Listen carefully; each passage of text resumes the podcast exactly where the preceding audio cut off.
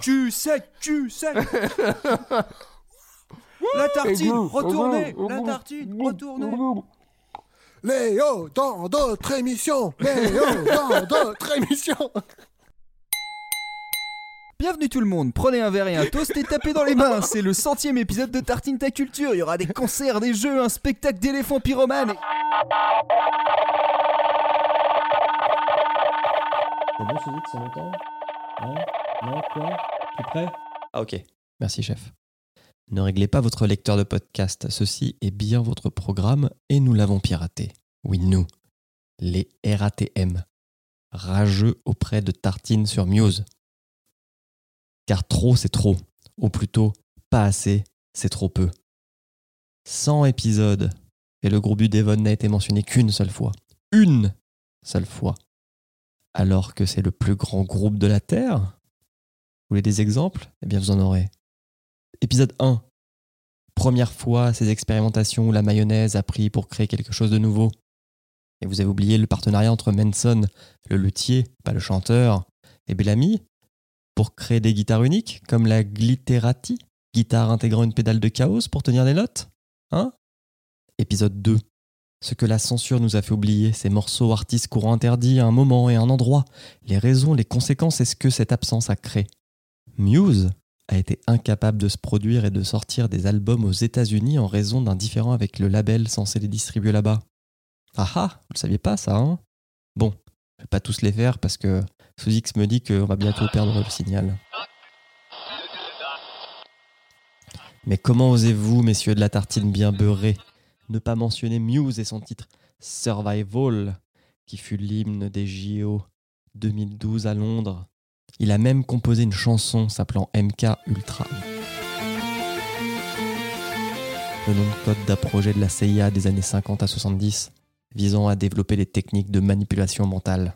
Alors oui, Muse n'a pas traîné au golfe Drew, figuré sur la bande-son d'un Tony Hawk, ou fait des titres à 190 BPM, mais, messieurs de la tartine beurrée, Muse est un groupe qui mérite un peu plus de respect.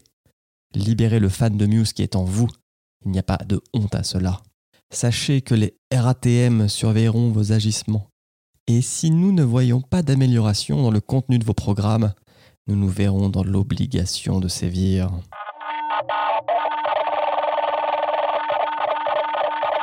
Euh, bon, bah on va ranger les éléphants. Oui, c'est plus ou moins le centième épisode, tout format confondu de Tartine ta culture, mais c'est pas pareil que si c'était la centième tartime. D'après mes calculs, à raison de 10 ou 12 tartimes par an, on se donne rendez-vous courant 2029. Enfin, en tout cas, si vous nous suivez depuis bientôt 4 ans, merci beaucoup. D'ailleurs, je serais curieux de savoir quel épisode de n'importe quelle série vous avez préféré. Comme vous avez pu l'entendre, nous avons eu droit à un redressement de bretelles de notre patron de label. Oui, Julien a des arguments, mais il n'a pas le contrôle sur nos productions. Liberté totale dans la cuisine, ici la douceur flirte avec le glauque, tel un Philippe Catherine à table avec des rappeurs fous et des black métalleux. Alors c'est qui le chef ici? Bah sans doute un C'est peu moi. moi. Non, c'est Ah, moi. bah, voilà, on est, on est un peu trop à prendre les décisions. D'ailleurs, c'est une question qui s'adapte bien en musique. Où est l'âme d'un groupe? Dans tous ses membres ou dans un seul esprit qui la porte Je pourrais vous citer une, une tonne de formations et vous penseriez tout de suite à une personne en particulier qui est le visage, l'esprit, bref, le son de ce groupe. Parfois, il y a deux alphas en symbiose ou en compétition. Parfois, chacun est un patron à son poste. Et dans certains cas, à la carrière souvent longue, il y a tellement de changements que plusieurs réponses sont valables. C'est qu'il trompe pas sera donc le repas de cette tartime numéro 22. Et avant de l'entamer, dites bonjour au conseil d'administration. Salut Bonjour le CA. Voici le vendangeur des saveurs extravagantes, des variations qui vrillent dans le vice. Il a visité les visions épouvantables des voyageurs de la déviance, les vibrations qui vous renversent le cerveau, les cris violents et viscéraux qui rendent nerveux. Mais il est revenu victorieux pour nous servir son vin le plus varié. Ce voluptueux rêveur de rêve prend des virages savonneux, mais c'est pour votre divertissement. Levez votre verre pour Léo. Bonsoir, bonjour, c'est encore moi. Je l'ai entendu dès le début. Ça allait partir dans le glauque et les cris viscéraux. Je savais que c'était toi. En vrai, impressionnant ce V. Encore une fois, je suis subjugué et j'attends la prochaine avec impatience. Ouais, oui. On en fait trop peut-être. Il, il faudrait qu'on les fasse du coup avec un public et qui te porte en slam pendant qu'on pendant qu'on te présente, ce serait plutôt stylé. Avec grand Euh, plaisir. Oh, le live, le live podcast avec le podcaster qui se met à slammer. C'est ça. Attention aux chroniques ouais. Ce serait trop bien. Euh, alors, une fois n'est pas coutume, je vais faire la mienne avant celle de Clem, pour des raisons que vous comprendrez dans quelques minutes. Visé sur mon divan, je vogue entre les livres, les vidéos d'interview, les archives de pistes alternatives, les envolées vocales d'Eddie Vedder pour avoir un point de vue avisé sur les œuvres musicales et leur évolution. C'est une vertigineuse aventure où l'envie de véracité et d'une verve vitaminée est vorace.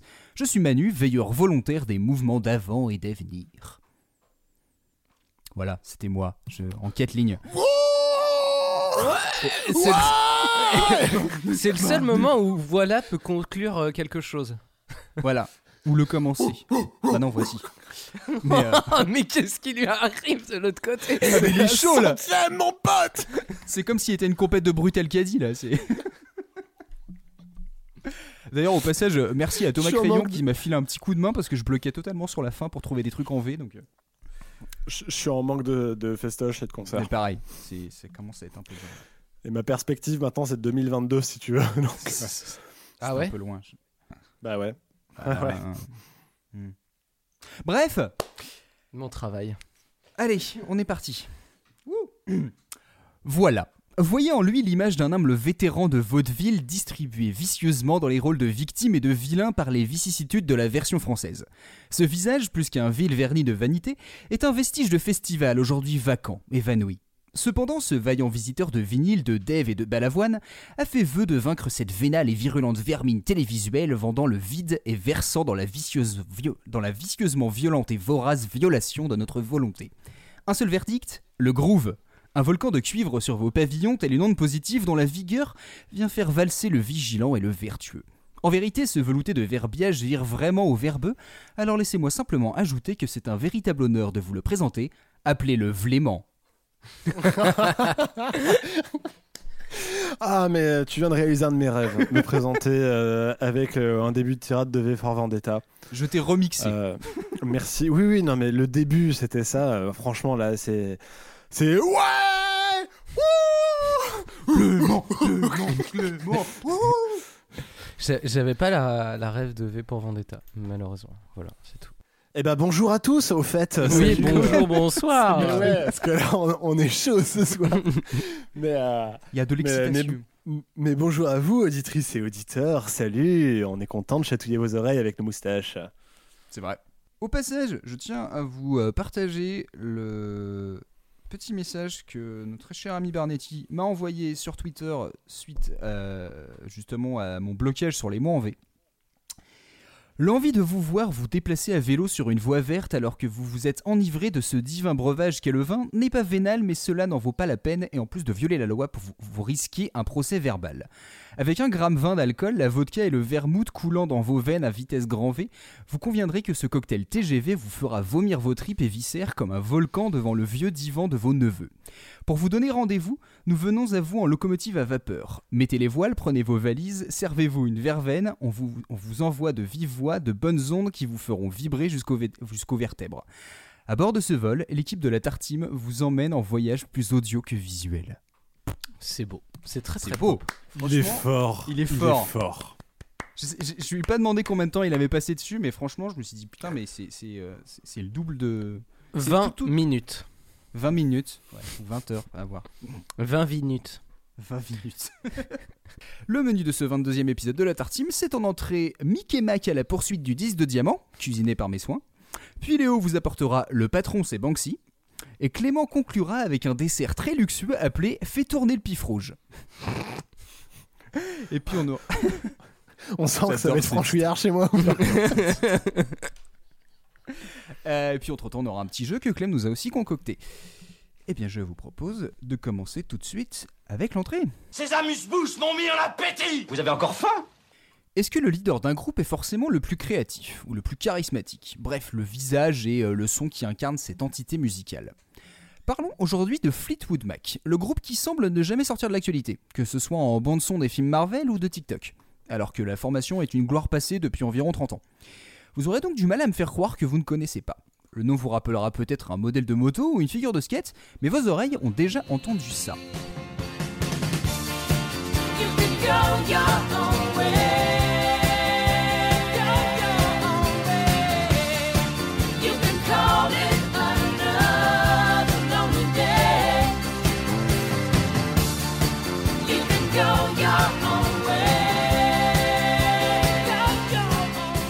C'était Go Your Own Way euh, de Fleetwood Mac. Alors Fleetwood Mac, c'est des gens pratiques. C'est ton nom, mon nom, et paf, ça fait un groupe. Mike Fleetwood et John McVie sont, sont respectivement batteurs et bassistes, recrutés par le guitariste Peter Green en 1967 à Londres. La section rythmique est donc la fondation du groupe. Mais en 50 ans de carrière, pause comprise, il y a eu beaucoup de mouvements. Le site officiel du groupe présente d'ailleurs Fleetwood Mac comme un turnover constant de ses membres jusqu'en 1974. Aucune formation n'a duré plus de deux ans. Ah ouais. Prenons d'abord le temps de parler du fameux Peter Green, un guitariste blues au toucher remarquable, le genre de gars capable d'épater Eric Clapton ou B.B. King. Compositeur du groupe et chanteur, Green a un des sons les plus maîtrisés et les plus expressifs de la scène blues du Royaume-Uni. Petit extrait avec Cold Black Night. It was a cold black night, mm.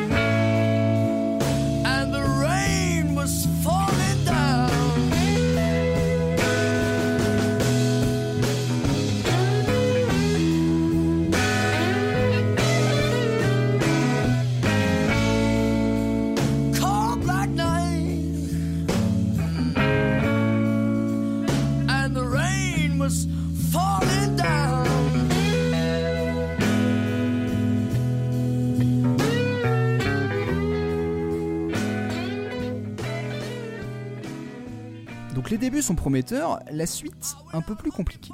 Euh, euh, Green goûte peu au succès et avec une bonne consommation de LSD, il affiche un état d'esprit qui inquiète ses musiciens. Un combo barbe, robe, crucifix et une sainte horreur de l'argent. Sa musique prend un virage psychédélique et folk, ré- et folk réussi mais surprenant. En mai 70, il quitte déjà le groupe qu'il a initié. Quelques années plus tard, il sera diagnostiqué schizophrène et interné en hôpital psychiatrique. Il ferait un retour à la musique dans les années 80, il y a même eu question qu'il se reforme avec Fleetwood Mac, mais ça c'est jamais fait. Peter Green nous a quittés en juillet dernier. Si vous aimez le blues rock, je ne peux que vous conseiller de vous replonger dans sa musique et la scène blues britannique de la fin des 60s, rien que parce qu'on lui doit la version originale de Black Magic Woman reprise avec succès par Santana.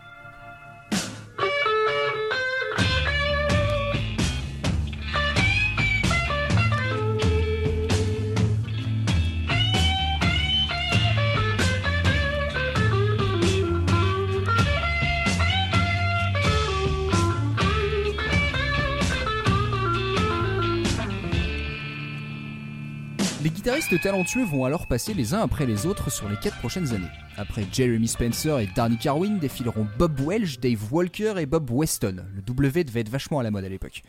Mais le groupe bosse encore sur son identité. La guitare et le chant étaient un peu l'essence de Fleetwood Mac. Ce sont de très solides joueurs, mais le batteur et le bassiste sont rarement à la composition des morceaux.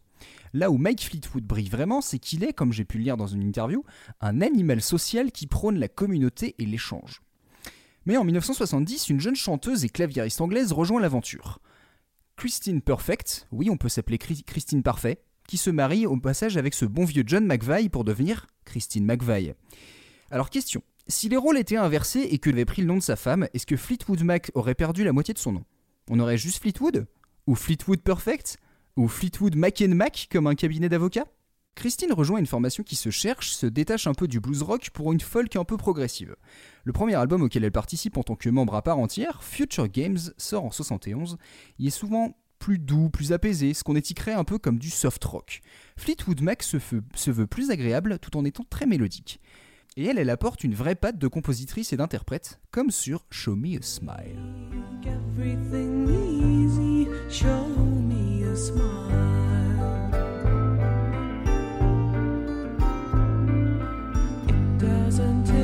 Much to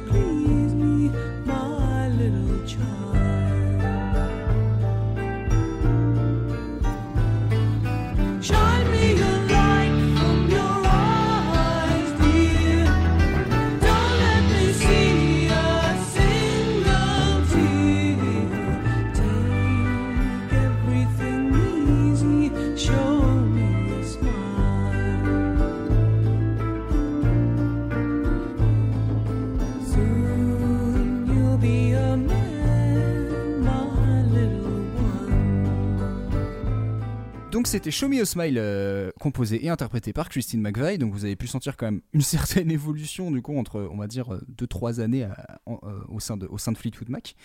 Mais le groupe, lui, donc, il est en pleine transition, il n'est pas vraiment apaisé pour autant. Après un départ aux États-Unis, le séjour sur place se passe très mal. Jeremy Spencer, qui était à l'époque le visage de Fleetwood Mac, ne trouve plus sa place et disparaît pour rejoindre une secte. Danny Carwin est un alcoolique autodestructeur au point de se faire virer et le mariage des McVeigh vire déjà au vinaigre. Vire au vinaigre, tiens, j'aurais dû y penser à ça. Ce qui m'amène à une aparté que je voulais à nouveau vous partager. La tournée 1973-74 de la Zizanie est censée être annulée. Mais le manager du groupe décide que non, qu'il a les droits sur le nom du groupe et qu'il peut recruter d'autres gens pour la mission. Il trouve des musiciens anglais et leur promet qu'au moins il y aura Mick Fleetwood avec eux pour jouer euh, sur la tournée. Mais en fait, non, c'est pas vrai. Donc on aura le droit à un cosplay complet de Fleetwood Mac sur scène pendant euh, plusieurs semaines. Sauf que le public, bah, il est pas couillon. Notamment pour un truc, c'est qu'à la place de Christine McVeigh, ils ont mis un mec. Fleetwood Mac. Bref. Cette blague était vachement plus blague. drôle. Quand je l'ai je l'ai écrit, j'étais content et en fait en la disant, je fais oh, je suis déçu. Bon, tant pis. Désolé. Alors, juste pour avoir plus d'infos sur cette anecdote, je vous renvoie au top 1 des groupes de substitution qui sont passés pour des cons et ont fait un classique pop-funk pour se venger, où j'explique un petit peu plus en détail euh, cette histoire autour de la tournée de, de Fleetwood Mac. Donc à ce niveau-là, euh, à ce, ce moment-là de leur carrière, le bateau de Mike et John est échoué. Côté musique, ça reste toujours un peu créatif, mais ça va un peu dans tous les sens. Un peu de blues, un peu de folk, de prog, de ballade. Les ingrédients sont pas mauvais, mais ils ont chacun un peu de goût, mais ça manque d'énergie. Donc il faudrait peut-être d'autres ingrédients et un peu d'huile. Le choix est fait donc de s'installer aux États-Unis. Et maintenant, petit fondu musical.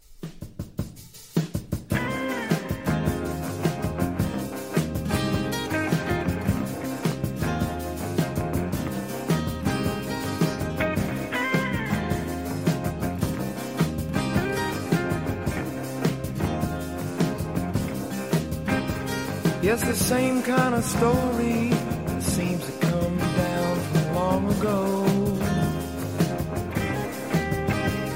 Two friends having coffee together when something flies by their window.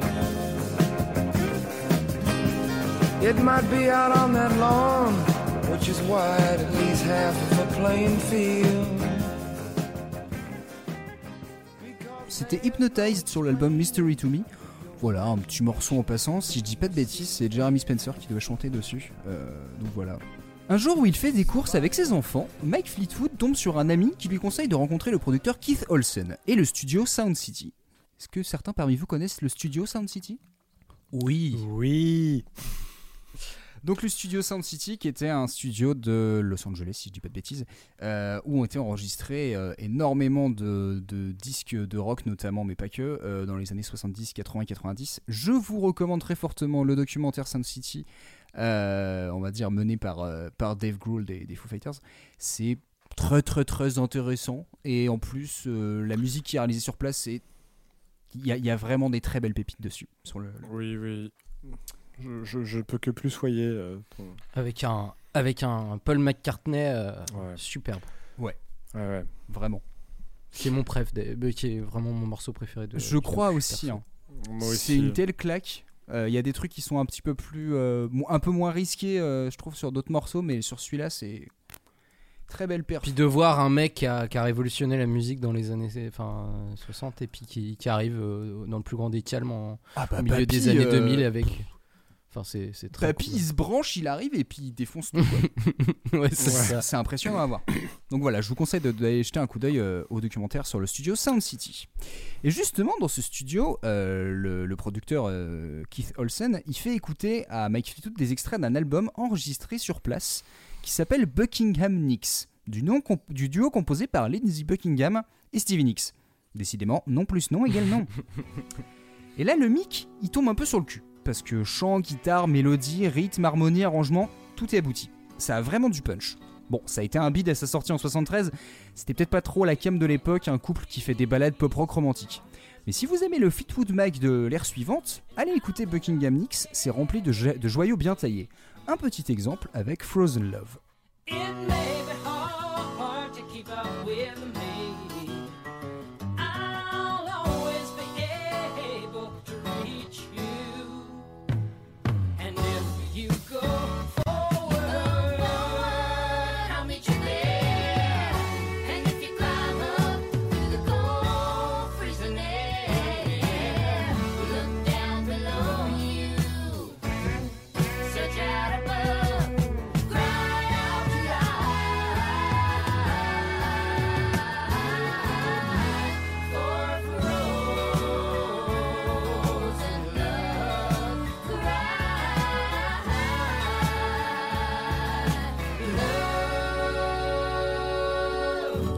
C'est très solo générique années 70, ça quand même. Ouais, mais je pense sincèrement que c'est le meilleur dans ce genre-là. C'est euh, Lindsey Buckingham et des fois il me saoule parce que t'as l'impression qu'il veut toujours en faire un peu genre. euh, c'est un peu sirupeux par moment, mais par contre c'est vraiment un très bon guitariste et euh, faudrait que je vous retrouve euh, un ou deux morceaux où il y a des parties de guitare, c'est vraiment très impressionnant. Donc c'était Frozen Love tiré de l'album Buckingham Nicks. Alors qu'un énième guitariste quitte l'aventure Fleetwood Mac, Mac Fleetwood veut ajouter Lindsey Buckingham et son jeu de guitare flamboyant. C'est ok, mais à condition de prendre aussi Stevie, la chanteuse à la voix enchanteresse. L'intégration du couple fait tout de suite effet. Mick Fleetwood est devenu aussi un peu le manager du groupe, à la fois à l'aise pour gérer les relations internes, les affaires et les intuitions musicales. Il faudra que le nouveau quintet trouve son équilibre, donc le quintet avec euh, Buckingham, les deux McVeigh, plus euh, Buckingham et Nix. Fleetwood Mac sort un album éponyme en 75, alors c'est le deuxième qui porte le nom du groupe, c'est un choix je pense qui affirme un peu un renouveau pour la formation qui est désormais anglo-américaine, et euh, ce- cet album Fleetwood Mac il atteint la première place des charts des deux côtés de l'Atlantique, comme par magie. La qualité des morceaux, l'énergie globale et la qualité de production apportent enfin le succès. Les compos sont signés Christine McVie, Stevie Nicks et Lindsey Buckingham, et ont une certaine saveur selon leur auteur ou leur autrice. C'est poétique, c'est dynamique, c'est rock, c'est envoûtant, on alterne les ambiances, mais toujours avec une certaine maîtrise et le goût du détail. Alors je vais vous passer un espèce de petit medley de trois morceaux, Blue Letter, euh, Rhiannon et Say You Love Me.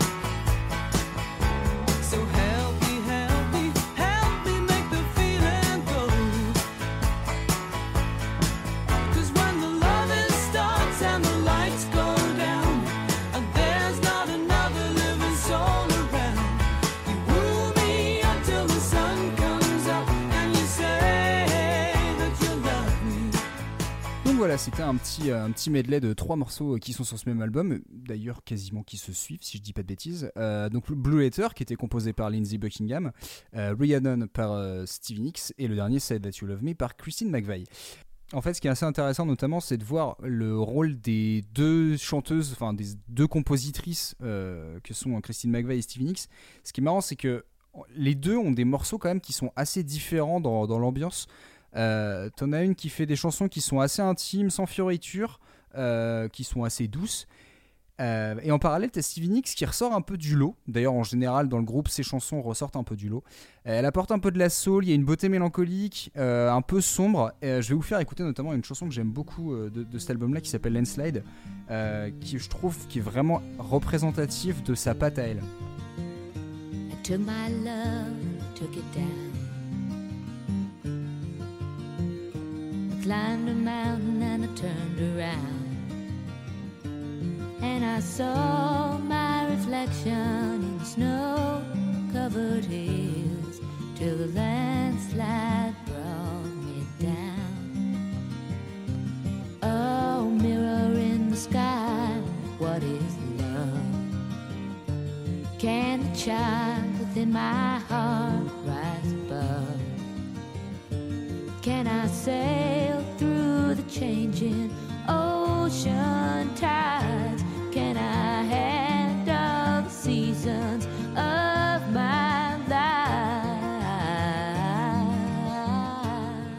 Fleetwood Mac a ressuscité en l'espace d'un an, atteignant un succès inédit. Mais même avec son 5 majeur, les tensions internes sont puissantes. On a déjà deux couples au bord de la rupture, et les McVeigh vont divorcer. Même euh, Mike Fleetwood, il a du mal à tenir le gouvernail, depuis qu'il sait que sa femme le trompe avec son meilleur ami. Ambiance géniale, quoi. Donc pour l'album suivant, on a des disputes, des gens qui s'évitent ou ne parlent que de musique, il y a pas mal de coke qui tournent entre et pendant les sessions d'enregistrement. J'ai trouvé cette citation d'un des proprios du studio que j'ai trouvé pas mal. Le groupe arrivait à 7h le soir, faisait un gros festin, faisait la fête jusqu'à 1h ou 2h du mat, et quand ils étaient complètement cramés, au point de plus pouvoir rien faire, ils commençaient à enregistrer. Et quand t'entends ça, tu fais non mais attends, ça c'est c'est un gros groupe de heavy metal qui tâche et là tu fais bah non non en fait c'est le groupe pop rock que tes parents écoutent quoi. Et puis en fait à ce moment-là il y a quand même une transition assez majeure, c'est que euh, Lindsey Buckingham notamment il veut ouvertement faire un album pop. Euh, donc en fait on a vraiment le on, a un peu un modèle qui s'est mis en place avec le même trio à l'écriture de la musique et des paroles, donc le guitariste et les deux chanteuses, un peu chacun de son côté. Et ce qui est assez marrant d'ailleurs sur cette transition, c'est que le groupe s'appelle toujours Fleetwood Mac, mais la pochette de l'album suivant, euh, elle montre Lindsey Buckingham et Stevie Nicks, qui sont un peu bah, les deux nouvelles stars du groupe. Et là, justement, euh, en 1976, oui c'est ça, euh, ils font Rumors. Euh, donc Rumors qui on va dire, devenu un peu un authentique classique pop des 70s, comme si une bande de solistes désemparés avait réussi à sortir tous leurs sentiments enfouis, les plus beaux comme les plus tristes, et à les mettre naturellement en musique. Et de façon improbable, bah, chacun semble trouver son équilibre. Genre, rien que la basse, j'ai écouté quand même plusieurs albums des différentes époques euh, de Fleetwood Mac, et John McVeigh, c'est une des premières fois où je me suis dit, ah ouais, là on l'entend un peu plus. Il y a notamment le morceau Going Your Own Way que je vous ai fait écouter au début. Euh, Il y a le morceau Dreams, je vais quand même vous le passer parce que ce truc, vu qu'il se passe un peu partout, je pense que vous avez forcément quand même dû en entendre parler.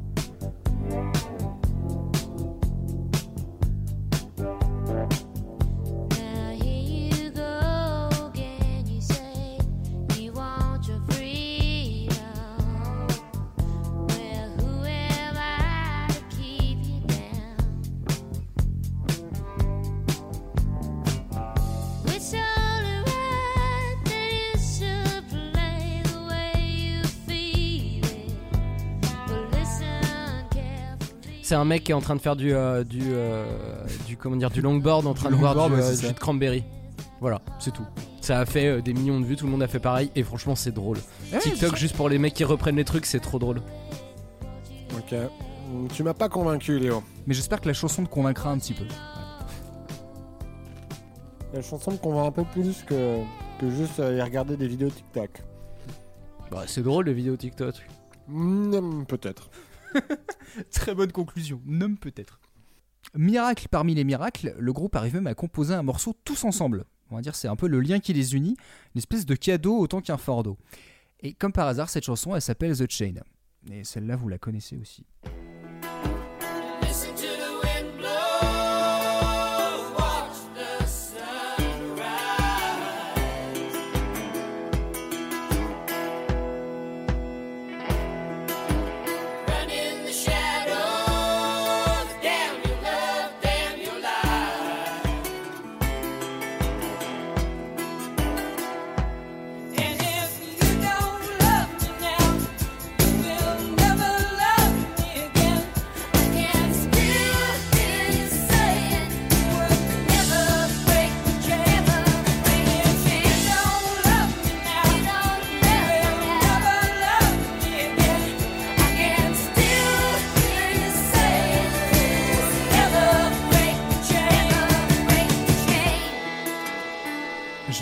Avancer parce qu'il y a un moment que je trouverais toujours absolument génial. Et là où je me dis, bah c'est bien quand il y a un bassiste des fois, les gars. Ah, vous avez vu cette histoire de bassiste? De quoi? On a bien fait d'en prendre un. C'est ça.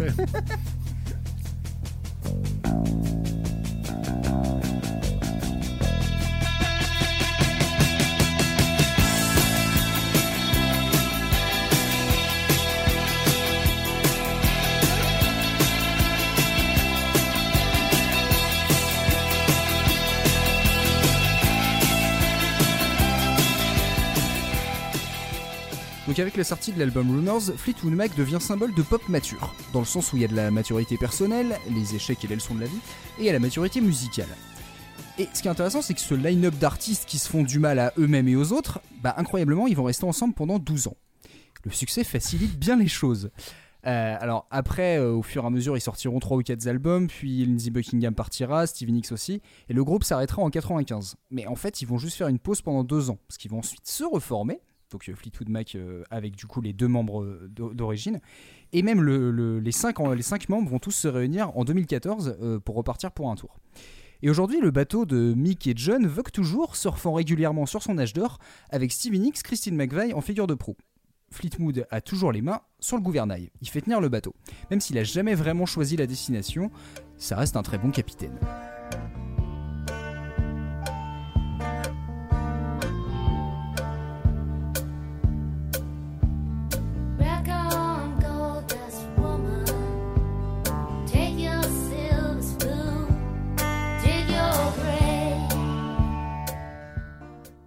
Vous connaissiez un peu Fleetwood Mac, les gars, ou pas?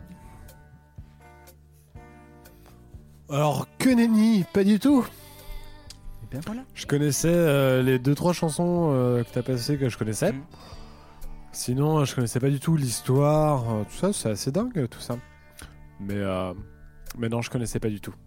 Et toi, Léo? Oui, moi c'est pareil, c'est pareil, c'est c'est vraiment un groupe que je connaissais de nom vite fait, notamment pour ces quelques morceaux un peu connus, mais euh, je, je crois que ça, ça me disait quelque chose effectivement d'un line-up un peu, euh, un peu euh, chaotique et d'un, et d'un comment dire, euh, d'une, d'une longévité aussi euh, assez énorme, parce que c'est vrai que c'est un groupe qui a été, Ouais. c'était créé quand dans les années, fin, fin Ouais. 60, c'est ça ouais. Bah, c'est ça, ils Ce qui est- ont commencé est- en 67. Ouais, c'est ça. Ce qui est 67 euh, 2020, ce qui est vraiment pas dégueu quand même ça. en termes de longévité. Bah, en c'est vrai que t'as dû. Non, je mais- vous conseille, euh, auditeurs, euh, d'aller euh, checker euh, euh, par la suite la page Wikipédia et le petit euh, graphique timeline, timeline euh, qui résume un peu tous les. Je m'en suis servi aussi pour ma chronique, vous verrez, mais euh, qui résume un peu les, euh, les gens qui ont participé au groupe. Et euh, faut aller sur le wiki en anglais. Euh, Je- ouais. mais, du coup, il y, a ce- il y a ce truc et je trouve ça hyper pratique pour pas mal de groupes avec des, des- ça. des line-up un peu particuliers. Je, je rebondis juste que sur, sur ce que, là, sur ce que tu dis parce qu'il y a un truc qui m'a quand même fait rire, c'est qu'il existe une page Wikipédia qui s'appelle List, List of Fleetwood Mac Members. C'est-à-dire qu'ils ont fait une page qui est quand même assez complète, qui te refait en fait l'historique du truc, avec les membres actuels et les membres anciens. Et sachant qu'actuellement ils sont 6 dans le groupe, mais quand tu regardes en fait, je crois qu'ils doivent être euh, rien que en tant que membres à part entière, hein, pas juste les membres de- des, tournées, mais vraiment membres à part entière.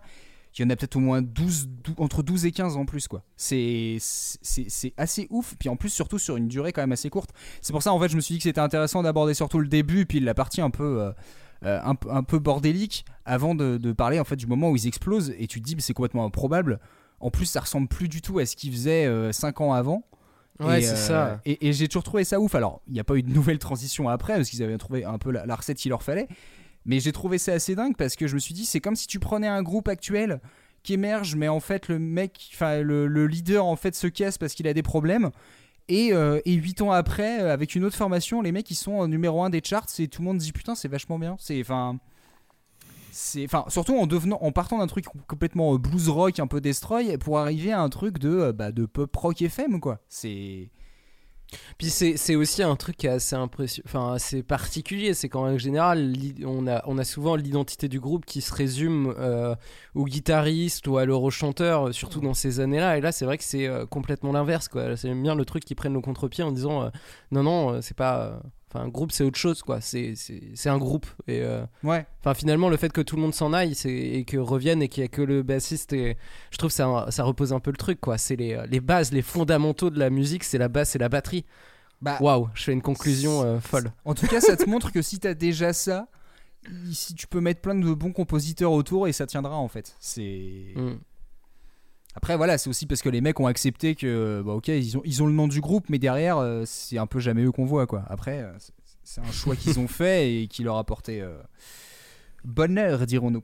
Enfin voilà, donc c'était euh, ma petite entrée euh, sur, euh, euh, Mickey Mac euh, à la poursuite du 10 de diamant. J'espère que ça vous a plu. Euh, Et oui, c'était très intéressant. Donc voilà, je vous, je vous mettrai quelques petits liens de, les morceaux, euh, de morceaux à aller Des- écouter. je mets les mots pas dans le bon ordre des phrases. Euh, donc voilà, Euh, avec quelques petits morceaux de, de Fleetwood Mac euh, des différentes époques à aller écouter. Donc bah, j'espère que cette petite entrée vous a bien mis en appétit. Maintenant, je vous laisse avec le plat. Un choix de gourmet.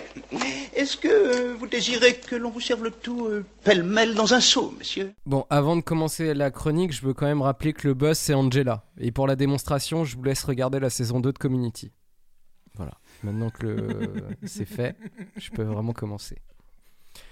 L'histoire commence en 1982 avec la création d'un sound system à Bristol. Bon, techniquement, l'histoire commence avec le Big Bang, mais on s'en fout un peu pour cette chronique. Enfin, l'histoire, c'est plus la création de l'écriture pour les historiens, mais ça n'a toujours aucun rapport avec celle que je veux vous raconter. Digression, digression. Bon, on va quand même remonter dans les années 50 en Jamaïque pour comprendre quelque chose, tout simplement. Qu'est-ce qu'un sound system? Selon Wikipédia, c'est un système de sonorisation utilisé pour une fête ou un concert. On devrait d'ailleurs l'appeler disco mobile, et je pense que c'est la version québécoise pour sound system, tout simplement. Et Wikipédia se plante un peu quand même.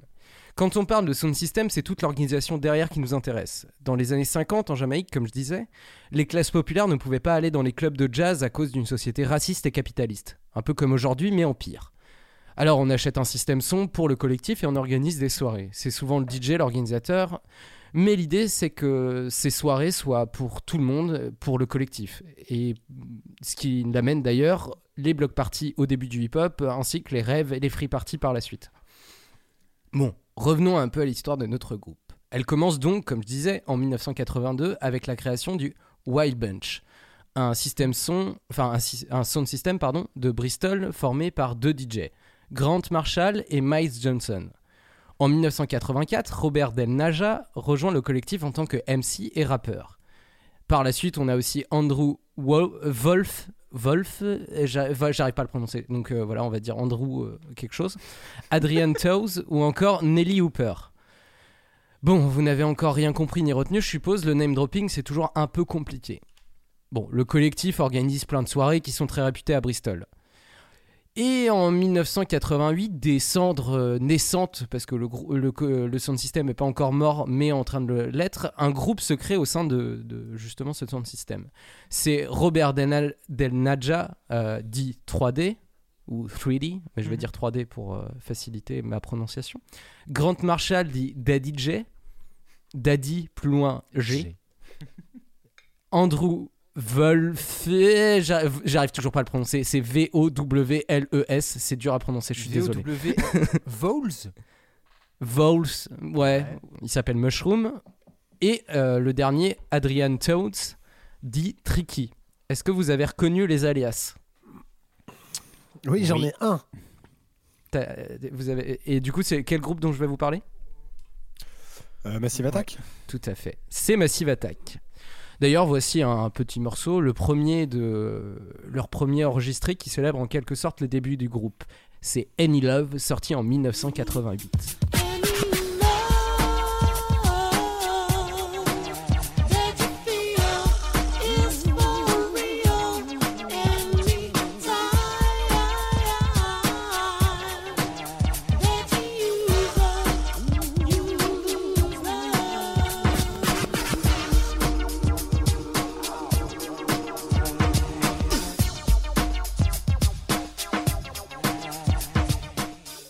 Le groupe se constitue un peu dans la culture sound system, justement en collectif, et chacun partage des fonctions dans la création de la musique.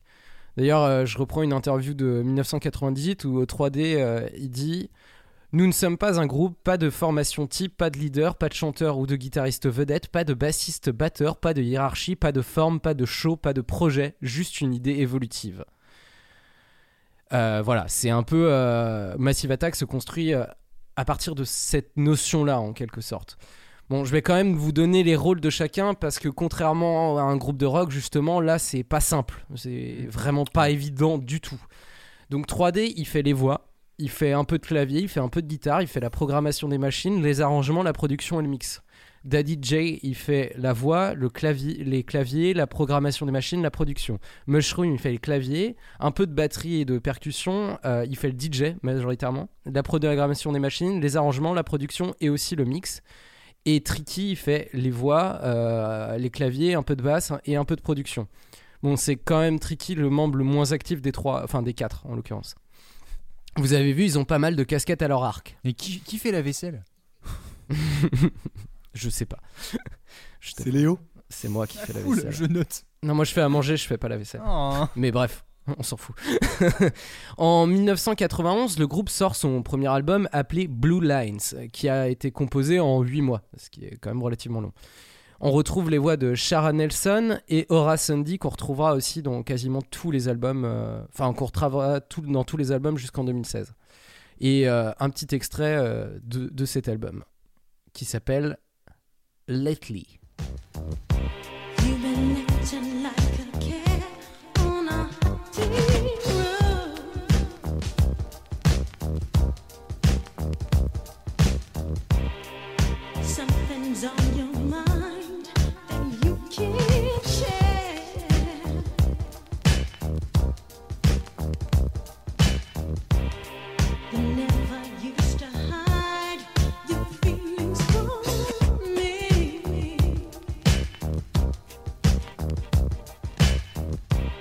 C'est un album qui a été composé pour être écouté tard le soir en ayant fumé un pétard.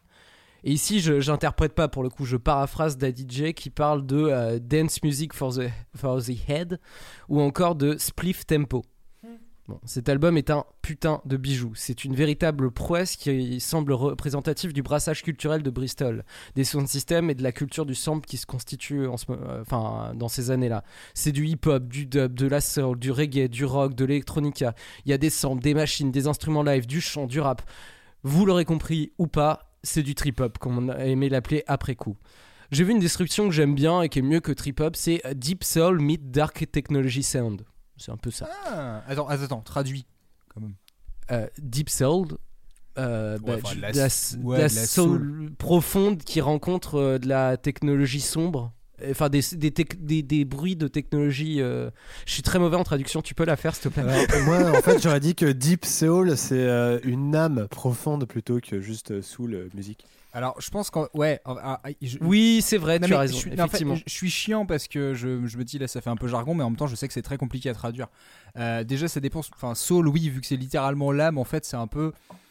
Enfin, déjà, la soul, c'est difficile de définir ça comme un genre. C'est plutôt un. fa- C'est un peu comme le groove, je trouve. C'est un peu, c'est une façon de faire les choses. Et deep soul, c'est vraiment. Bah ouais, tu vois, les, les chanteurs, les chanteuses sont vraiment très. euh, comment dire C'est très sentimental. Enfin, c'est très. Ouais, enfin, je sais pas, c'est- à la fois très, euh, très évocateur, très, euh, très émouvant par moment, et en même temps avec un son euh, assez lourd. T'as quelque chose d'assez sombre derrière, euh, lié aussi bah, à l'ambiance musicale techno qu'ils ont foutu autour, quoi. Donc oui, voilà, j'ai voulu résumer, j'ai pas réussi. Non, mais c'est euh, pas mal aussi parce que. Enfin, je sais pas ce que vous en pensez. en, euh, Enfin, ça représente bien, je trouve, euh, ce que. Ce que Je suis d'accord que c'est un peu la, la musique rencontre. de. C'est un peu la rencontre entre une soul un peu sombre et, et de la musique euh, euh, électronique de cette période-là. Je suis d'accord. Voilà, c'est ce que je dirais. Et dans le même dans le même lien, la méthode de création, elle est elle est intéressante et pour le coup assez nouvelle dans ces années-là. Elle se constitue vraiment d'expérimentation, de beaucoup de, slam- de samples en les éditant, en les superposant, mais aussi d'instruments enregistrés, de DJing, de programmation de boîte à rythme et synthé, Ouais. et euh, de plusieurs chanteurs. Donc il y a vraiment tout ce, tout ce, ce- tout ce mélange et ce melting pot de, de nouvelles manières de créer. En fait, les, euh, les musiciens de, enfin les, les, les- les quatre créateurs de, de Massive Attack sont pas particulièrement euh, doués en musique. C'est pas des, euh, des instrumentistes en fait experts, mais par contre c'est des mecs avec beaucoup d'idées et qui savent aller les chercher, les, les mélanger, et les, enfin voilà, prendre des petits bouts de trucs et les rassembler et les assembler ensemble quoi. Bon, je sais pas si c'est très clair. Si, si, si, si, enfin pour moi oui, mais je vois ce que tu veux dire. Moi aussi, euh, ça va. Ok, très bien. Donc on va passer à la suite. En 1994 sort le deuxième album du groupe, Protection. Il s'impose, euh, enfin le groupe s'impose encore plus sur la scène internationale et en Angleterre où l'album arrive quatrième des charts, ce qui est pas mal quand même. C'est encore un mélange de plein de styles musicaux et on retrouve encore 3D, Daddy J et Mushroom à la composition. Sharon Nelson laisse la place à Tracy Thorn, Storm, je sais pas comment ça se prononce, qui chante mais également joue de la guitare. Et Aura Sandy, comme je disais, euh, chanteur de, de reggae, est toujours présent. Globalement, c'est très proche du premier, une atmosphère groovy et dubby. En gros, c'est du sample, des instruments, des rythmes lents, mais mixés pour un son système avec des grosses basses. Mm. Toujours de la musique à faire danser le cerveau. La création de l'album semble toujours un peu hasardeuse et parfois compliquée. Les musiciens piochent toujours des samples et font des collages jusqu'à obtenir quelque chose. Et ce quelque chose, bah, c'est notamment ça. Walking through the suburbs, they're not exactly lovers. You're a couple, especially when your body's double duplicate, and then you wait for the next Kuwait. Karma coma,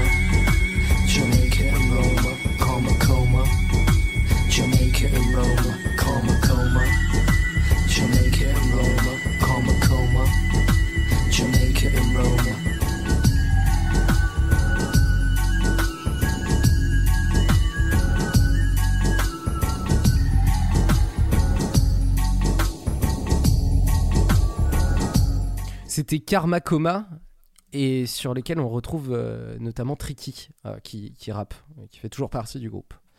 Mm. Euh, cet album, il permet, euh, il permet avec euh, bah, son, son bon succès, euh, enfin son gros succès en Angleterre et même à l'international quand même, euh, il permet au groupe d'ouvrir un label qui signera des artistes de leur entourage, notamment Horace Andy, comme je parlais, euh, le, le chanteur de reggae. Toujours un peu dans cette idée de collectif et de, de rassembler des gens autour d'eux et de leur permettre de, de produire euh, de la musique. Ouais. Euh, suite à ce deuxième album et ce morceau notamment, Tricky quitte le groupe pour voler de ses propres ailes et c'est donc pas lui le patron de Massive Attack du moins Mm. parce que pour le coup de Bristol euh, il en fait un peu partie des patrons. Troisième album et là c'est le carton plein. Mezzanine sort en 1998 et c'est un classique directement instantané euh, qui fait qui expose tous les tous les scores et Ouais, ils mettent du temps. Et il y a notamment le générique de euh, Docteur Maison.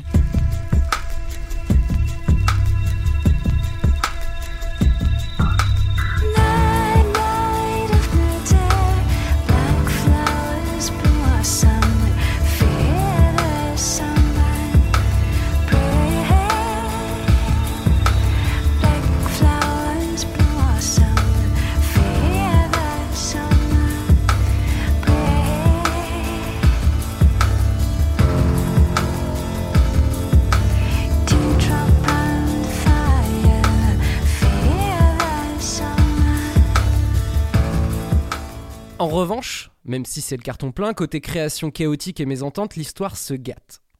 Cet, al- cet album signe l'arrivée d'un quatrième producteur euh, et un quatrième membre. Après que Ricky soit parti, euh, renouveau quatre personnes. C'est Neil Davidge qui, à la base, n'était que l'ingénieur du son, mais qui s'est imposé comme véritable coproducteur de Massive Attack. Le groupe, à la suite de Protection, semble faire un constat. La musique doit évoluer. Une des raisons est notamment la volonté de faire une musique plus live pour des concerts, puisque le hip-hop samplé rend pas toujours aussi vivant que, bah, que des instruments. Voilà. Il y a, y a cette idée de faire évoluer la musique pour, euh, pour le faire plus live, mais c'est aussi l'envie de 3D de faire une musique plus sombre, proche d'un croisement entre la musique de Massive Attack jusqu'alors et du post-punk. Il va d'ailleurs chercher à sampler des morceaux New Wave. On retrouve notamment un, un morceau de The Cure samplé dans, dans, dans cet album. Ah oui, c'est vrai. Euh, Daddy J, il est pas contre l'idée, mais Mushroom, lui, il aime pas trop ça, tu vois. Il est très attaché aux racines R&B, soul, du hip-hop. Il a d'ailleurs sorti à ses compères une phrase que j'aime bien, c'est Are we a fucking punk band now? Hmm. Donc est-ce qu'on est un putain de groupe de punk maintenant Qui était pendant les enregistrements? Un des gros points de scission se passe aussi sur la création du morceau Teardrops que vous avez entendu euh, au tout début. euh, Enfin, euh, juste, euh, pour- c'est le générique en de Docteur hein. Maison, quoi. C'est ça. Qui, enfin, qui a été, ce morceau, il a été commencé par Mush, euh, qui voyait une chanteuse soul et quelque chose de plus lumineux. 3D et Daddy J y ont vu l'inverse et ont proposé à Elizabeth Fraser, la chanteuse du groupe Cocteau Twins, un groupe de new wave. Ouais. Donc, absolument rien à voir, quoi. Ouais. Vraiment même l'opposé. En quelque sorte, pour se venger, euh, Mushroom envoie une maquette du morceau au producteur de Madonna, qui rappelle le groupe en disant que Madonna aime beaucoup l'idée. Oupsi doupsi. bon, les, gros, les autres membres arrivent à se sortir de ce mauvais pas en refusant Madonna sans froisser, euh, sans faire de, de- de- enfin, de mauvaises relations avec, euh, avec les producteurs.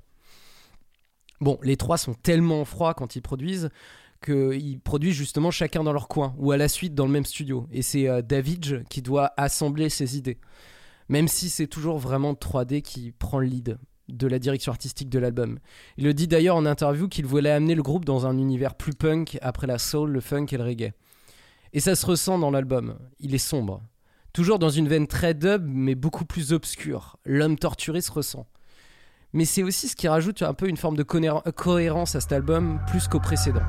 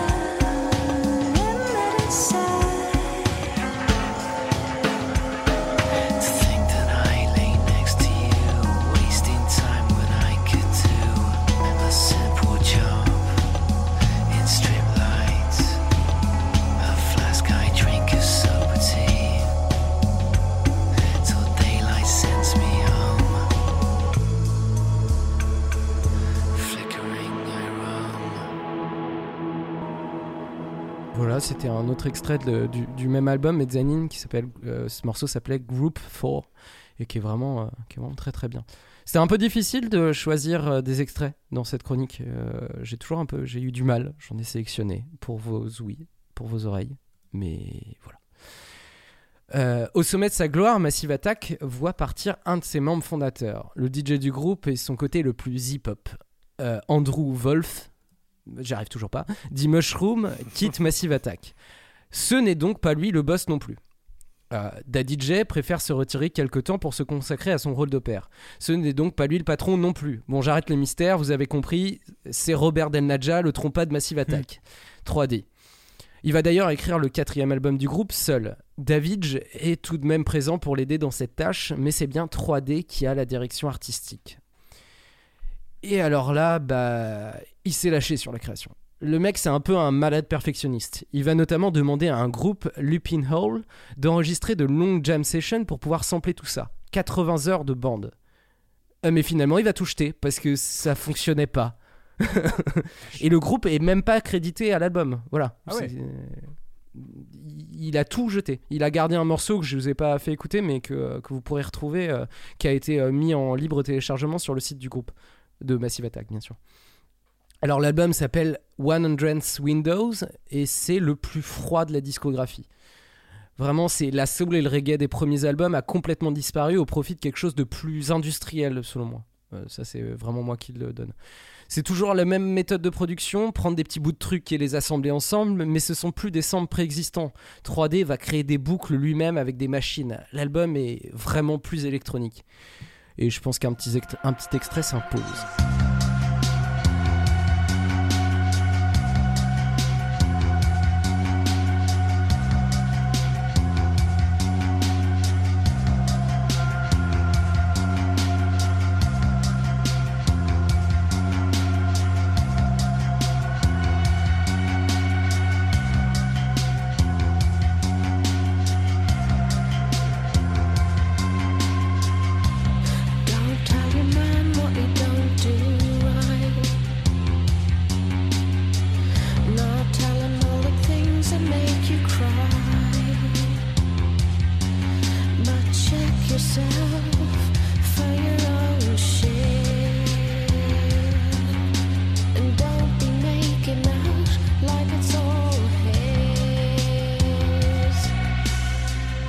Un album euh, pour le coup que je connaissais très mal, euh, cet album-là, et en l'écoutant pour la chronique, je pense que c'est un des plus aboutis.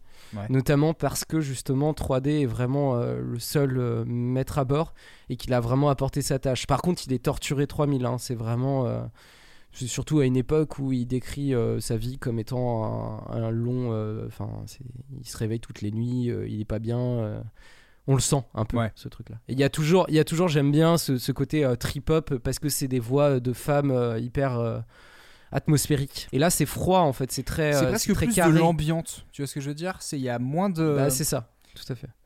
Voilà. Bah, ça se ressent notamment dans la durée des albums, enfin des morceaux. euh, avant, c'était quand même des morceaux un peu plus courts. euh, ils allaient jusqu'à 5 minutes. Ce- cet album-là, les morceaux font au moins 6 minutes. Ah oui, Tu vois, c'est- beaucoup plus long, quoi. Il n'y a, pas- y a- y a pas de tube dans cet album. Enfin, vraiment. Contrairement à Mezzanine, qui a été un, qui a Ouais. été un, gros, un gros carton avec euh, trois, euh, trois, trois, euh, pardon, euh, trois tubes qui, qui sont passés un peu partout, quoi. Et dans, dans l'attitude punk un peu de Del Naja, Earth System, un peu tout ça, il veut faire vraiment évoluer la musique du groupe, hein, comme enfin, vous l'avez entendu et ce qu'on en a parlé. C'est en 2003 pour lui, le, le sample en tant que tel, d'aller piocher des vieux trucs, c'est devenu trop mainstream, quoi. Donc lui, il prend un autre chemin. Il va créer ses propres samples et faire son propre, euh, sa propre musique.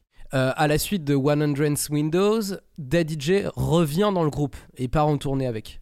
Ils vont écrire de nombreux morceaux et les jouer en live pendant un an et demi pour finalement euh, bah, tout jeter à la poubelle. Donc créer un nouvel album euh, qui s'appelle Heligoland, qui sort en 2010. Euh, Daddy J, il est crédité sur l'ensemble des morceaux, mais j'ai vu qu'il avait participé à la création de seulement trois. J'ai pas beaucoup d'infos dessus, j'ai pas réussi à en trouver beaucoup, euh, mais on peut se dire que c'est assez cohérent avec le passif du groupe. Après un album très électronique, euh, au plus près des machines, et six ans d'absence, on assiste à un revirement avec le retour de Jay. Heligoland a quelque chose de plus organique, plus de musiciens présents et notamment Damon Albarn puisqu'ils enregistrent notamment dans son studio. Hmm. Un petit extrait, oui un petit extrait, qui pour moi est le meilleur morceau de tout groupe. J'adore ce morceau putain. She will love you like a fly,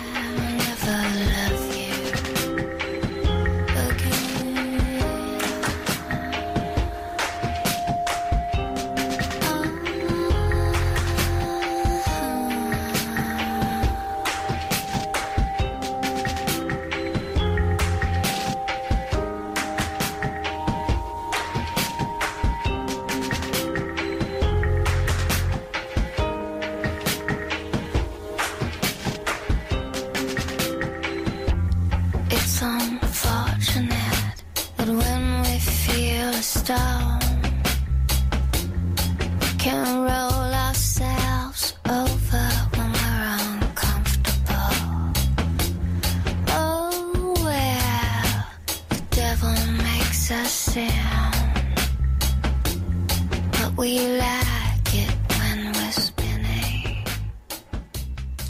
Et cet album est assez inégal. Bon, c'est un avis personnel là. Mais il y a un, putain de groove sur pas mal de morceaux et la production est, est plus directe et moins millimétrée en fait. C'est un album qui va, qui va aller plus euh, piocher dans l'instantané plus que dans la, la perfection euh, un petit peu euh, maniaque de 3D. Parce que Jay est revenu et voulait quelque chose de quand même un peu plus instinctif. Bah, je trouve avec moins de retouches permanentes. Je trouve que ça se sent vachement un truc tout con, c'est la voix de la chanteuse en frontale. Euh, comment dire c'est- Tu sens toutes les respirations, toutes les inflexions et trucs qui font qu'en fait, je trouve que ça fait moins. euh, Enfin, comment dire ça, fait plus vivant, je trouve, que, Ouais. que ce qu'ils ont pu. Enfin, de, de- de la, de la période d'avant. C'est c'est- un truc tout con, mais je trouve qu'il y a des fois, c'est quand tu quand ta voix elle est pas parfaite, mais au contraire, par contre, elle montre beaucoup de, de, de, de- de particularités, de détails, d'émotions, ça donne encore plus de trucs. Et ce qui fait que là, sur un morceau comme ça, même si au niveau instrumental ça bouge beaucoup autour, bah en fait, tu gardes quand même cette constance-là, et je trouve que bah, ça marche plutôt bien. Donc euh, y a ça c'est l'album qui sort en 2010 donc en fait bah voilà on sait que maintenant c'est vraiment euh, c'est vraiment 3D qui est le maître le maître à bord euh, de, de Massive Attack qui était un, un collectif avant. Et en 2016 on, en 2016 on assiste à un retour de Tricky sur l'EP Ritual Spirit mais comme depuis Mezzanine c'est toujours 3D qui a pris le dessus en termes de direction artistique bah c'est toujours 3D qui prend euh, le dessus en termes de direction artistique. Apparemment il fait partie du groupe mais euh, il est crédité quasiment enfin il est quasiment pas crédité sur euh, la production on le retrouve juste sur un morceau le quatrième de l'EP mais je vous mets un petit extrait de, de cet EP qui est vraiment extraordinaire aussi avec le rappeur Roots Manuva.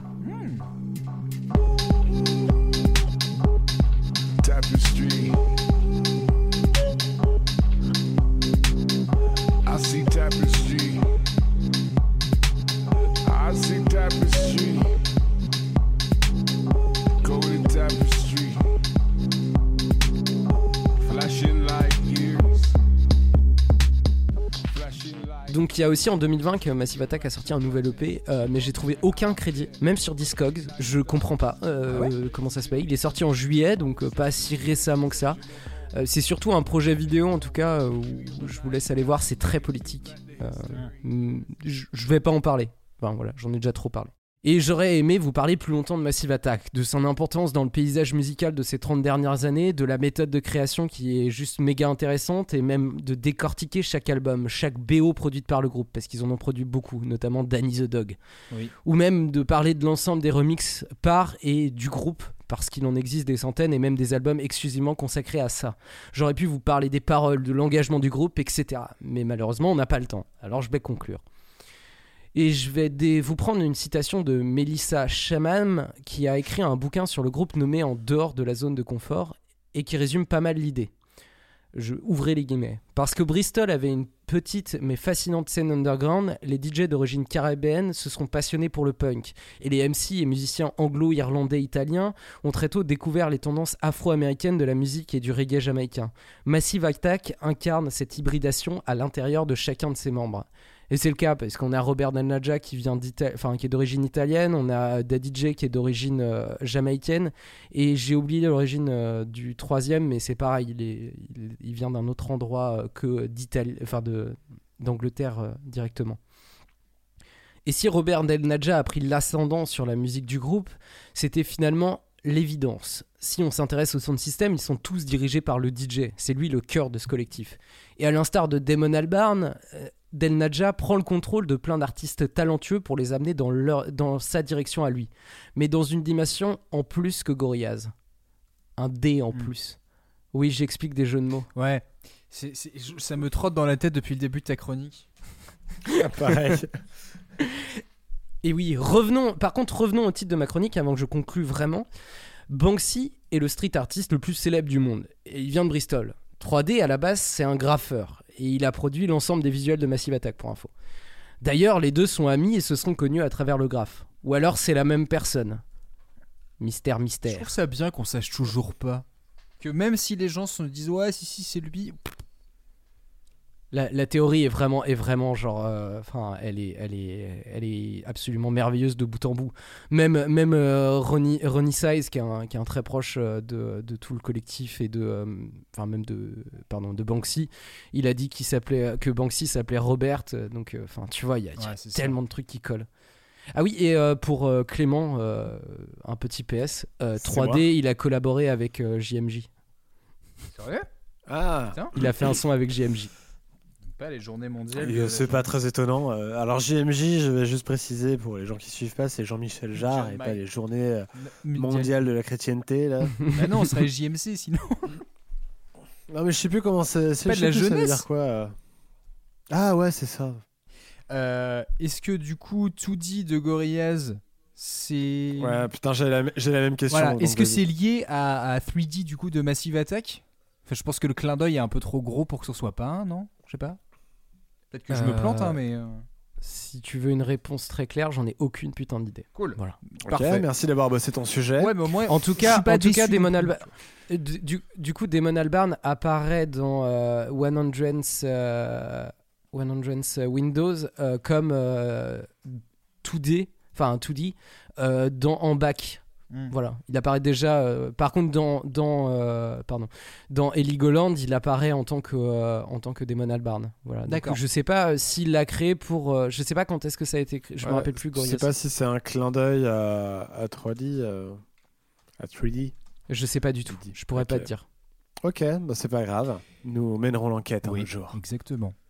Pour ce que ça vaut la, la comment dire la phrase de dire que Massive Attack est le groupe le plus important des années 90 voire de la fin du millénaire euh, de, la musique en tout cas qui est un peu euh, enfin on a appelé trip hop toute la scène de Bristol qui, a, fait ça mais c'est vrai que c'est un peu le chaînon manquant et je trouve que c'est une porte d'entrée pour tout le monde tu vois c'est une porte d'entrée vers plein de musiques différentes euh, toute la musique de Massive Attack si t'aimes si t'aimes la musique électronique, tu peux y trouver ton compte et aller, aller trouver quelque chose de plus hip-hop, euh, voire de quelque chose de plus rock. Si t'aimes le rock, tu vas pouvoir retrouver des petites guitares comme ça, comme ça disséminées. Il y a, il y a un- enfin, c'est, euh, je l'ai tout réécouté là, toute la discographie. Et c'est, Et si t'aimes le zouk pépite. Ouais, bah si t'aimes le zouk, euh, non, malheureusement. Je sais pas très zouk. Non, c'est pour le coup non, c'est pas zouk du tout. Ah, ok. Désolé. C'est pas contre le zouk, c'est juste que rythmiquement, c'est un peu compliqué de caler ça sur des trucs un peu planants. Clairement, ouais. Non mais voilà, allez si si euh, si je dois enfin allez écouter toute la discographie, vous y trouverez forcément votre compte. Et écoutez-la dans l'ordre chronologique pour le coup. Ça vaut le coup. Veuillez rendre hommage au glorieux fromage quand l'appétit va tout Et oui, du coup, un silence gêné, amis auditrices, amis auditeurs, parce que euh, une fois que euh, une fois que Léo nous a parlé d'un truc hyper intéressant, une fois que Manu nous a parlé d'un truc hyper hyper intéressant, je mens peut-être pour l'un des deux. Euh, et ben du coup là quand c'est à moi de faire le jeu et à moi de faire la dernière chronique c'est-à-dire que vous êtes bloqué avec moi jusqu'à la fin donc si vous êtes euh, hermétique au fun peut-être hein, et que vous n'aimez pas la chanson française il est peut-être temps d'arrêter l'épisode nous mettre 5 étoiles sur iTunes et puis de vous en aller en disant oh c'était sympa la tartine Bref, voilà, vous êtes coincé avec moi pour ce jeu, alors pour le moment, puis après pour une chronique. Pauvre de vous et pauvre de moi qui vais devoir parler pendant une heure. Euh, donc du coup, euh, petit jeu. Et au final, je me suis posé la question, euh, j'avais du mal à faire un jeu sur c'est qui le patron. Et je me suis posé vraiment la question de dire, mais en général, qui est le patron dans la musique? Et je pense que euh, au final, le patron dans un studio, c'est bien souvent le producteur musical. Alors, au chiotte la définition française de ce super job qui est euh, la personne qui finance l'enregistrement et qui se rémunère sur son exploitation. hein. Là, euh, je veux parler de, de producteur, dans le sens où ces personnes ont une oreille, une vision de l'album, de comment l'enregistrer, comment mettre en valeur euh, tel instrument, euh, de véritables capacités techniques. Bref, producteur en France, on dit plutôt réalisateur musical. J'aurais dit coach de studio, mais ouais. Non, mais j'ai vérifié hein, euh, Donc, ah, sur internet. C'est réalisateur musical en fait, producteur euh, au sens où on l'entend. Ouais, en- bien sûr. D'ailleurs, d'ailleurs dans le rap en Angleterre. D'ailleurs, dans le rap, producteur, ça veut dire celui qui fait la musique en C'est fait. beatmaker souvent aussi. Voilà, beatmaker, euh, faiseur de, de beats. Faiseur de rythme. Euh, donc j'ai fait un jeu très très court hein, qui change un peu de ceux qu'on fait habituellement. C'est-à-dire que là, je vais vous proposer des choses, des, poser des questions, et il y aura des extraits musicaux avec, et vous devrez retrouver l'extrait musical, tout ça. Oh là là, c'est la joie. Bon, est-ce que vous êtes prêts? Donc il faut qu'on retrouve l'extrait musical. Ah merci. Ah, tu fais bien. du coup, j'étais en, train- Non mais oui. j'étais en train de me dire merde, c'est la centième quoi. C'est pas, c'est pas l'épisode 3. Waouh Le jeu, le jeu, le jeu. Est-ce que vous êtes prêts les enfants? Putain, y a trop de sucre. Ok, et ben je vais partir sur notre première question. Alors déjà, pour commencer, une question simple. Enfin, on va parler d'un d'un producteur, euh, euh, somme toute, un peu célèbre. Euh, Phil Spector, célèbre producteur des années 60, est réputé pour aimer les armes et avoir tué Lu- Lona Clarkson, une actrice. On le répétera jamais assez, tuer c'est pas bien. Mais il est surtout connu pour avoir créé le mur du son, une technique d'enregistrement avec plein de musiciens dans des chambres d'écho pour donner beaucoup beaucoup beaucoup de relief à la musique. Donc du coup, vous connaissez Phil Spector les garçons?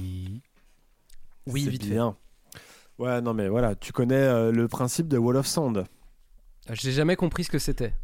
Eh ben, tu vas peut-être connaître avec ce genre de questions. Puisque laquelle des chansons suivantes Phil Spector n'a-t-il pas produit Oh.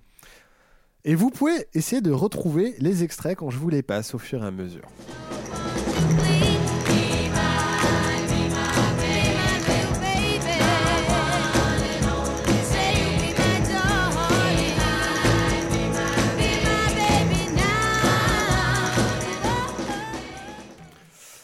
Vous avez reconnu Oui. Alors, il s'agit de... C'est Be My Baby. Et euh, Oui, de qui c'est- les Ronettes, non? Oui, très bien. Donc du coup, est-ce Be My Baby des Ronettes ou alors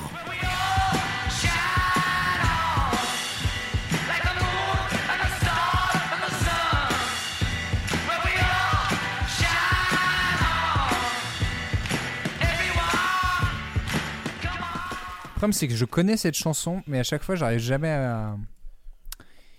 Chaque fois, je me dis, on dirait du Lennon, Alors. mais. Donc du coup, vous avez pas trouvé Léo, t'as un indice? Non, je sais pas du tout. euh. Donc c'est John Ouais, Lennon, Lennon, ouais. Instant Karma. Voilà. Ou alors est-ce Ah oui, attention, il est compliqué le jeu ce soir. Ça, c'est Beach Boys, ça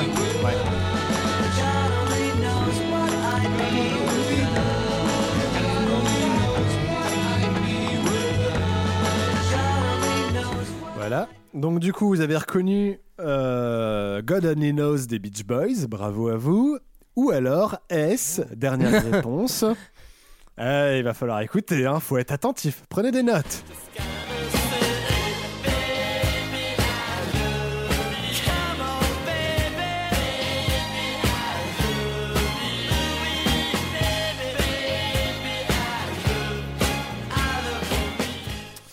Est-ce que vous avez Ah, reconnu là, pour le coup, pas du tout. La voix me dit Bien. quelque chose, mais bon. Eh bien, c'était Be- euh, Baby I Love You des Ramones. Donc, je répète la question. Parmi les quatre chansons que nous venons d'écouter, euh, la- quelle chanson n'a pas été produite a- par Phil Spector? Il y en a, qu'une qui n'a pas été produite par Phil Spector. Donc, je, réca- je récapitule. Il y avait Be My Baby des Ronettes, Instant Karma de John Lennon, God Only Knows des Beach Boys et Baby I Love You des Ramones. Alors. Laquelle n'a-t-il pas produit? Moi, je dirais que c'est euh, God euh, God of God Only Euh, Knows. le- le- Ouais. Only Knows, tout à fait. Vous êtes d'accord là-dessus? Je, je dirais ça. euh, Bah, non, mais tu vas nous expliquer après des trucs, j'imagine, donc je- j'en dis pas plus. Mais... Que dalle. C'est vrai? Est-ce que Nagui il explique? Oh, mais ça, c'est Nagui. Non, Nagui tue des chevaux. C'est tout ce qu'il fait. J'allais la faire et je me suis dit, oh non, cette blague est déjà datée. Oui, Ah, on mais sait elle est jamais, des fois que quelqu'un nous écoute dans le passé. Euh, mais non, mais je, suis- je suis- Vous bloquez ces je- je paroles suis hein d'accord avec Léo, j'aurais tendance à dire euh, God Only Knows aussi. Alors effectivement, la seule chanson qui n'a pas été produite par euh, Phil Spector, c'est euh, God Only Knows des Beach Boys, qui a été produite par Brian Wilson, le chanteur euh, du groupe euh, des Beach Boys, qui était très influencé par le travail de Phil Spector. Voilà. Euh, J'ai pas d'autre chose à dire, donc pose des questions, peut-être que non, j'en non, ai mais justement, je pensais expliquer un petit peu plus en détail en quoi consistait le, le mur du son. Euh, en fait, alors, euh, au cas où, si quelqu'un entend ça et dit que je dis des conneries, je tiens à ce qu'on euh, rétablisse la vérité au cas où, mais de ce que j'ai exactement compris du mur du son, c'est qu'en fait, pour donner l'impression d'un son beaucoup plus ample, ils avaient tendance à enregistrer dans des endroits, dans des, euh, dans des salles très grandes, et en fait de doubler, par exemple, voire tripler le nombre de- d'instrumentistes, de musiciens. Par exemple, on va avoir plusieurs batteurs, on va avoir encore plus de... Chaque instrument pouvait par exemple être doublé, et en fait te donner l'impression d'un truc encore plus ample, euh, qui avait encore plus de patates. Euh, et puis après, bah, c'est sûr qu'au au mixage, il y avait des trucs qu'on réduisait pour que ça donne pas l'impression que ce soit une cacophonie, mais je trouve que notamment le premier extrait Be My, Baby, c'est peut-être un des plus emblématiques, notamment si vous entendez, si vous écoutez la batterie qui résonne comme si c'était dans une cathédrale, c'est assez ouf et c'est un truc qu'on retrouve un peu sur les morceaux d'après.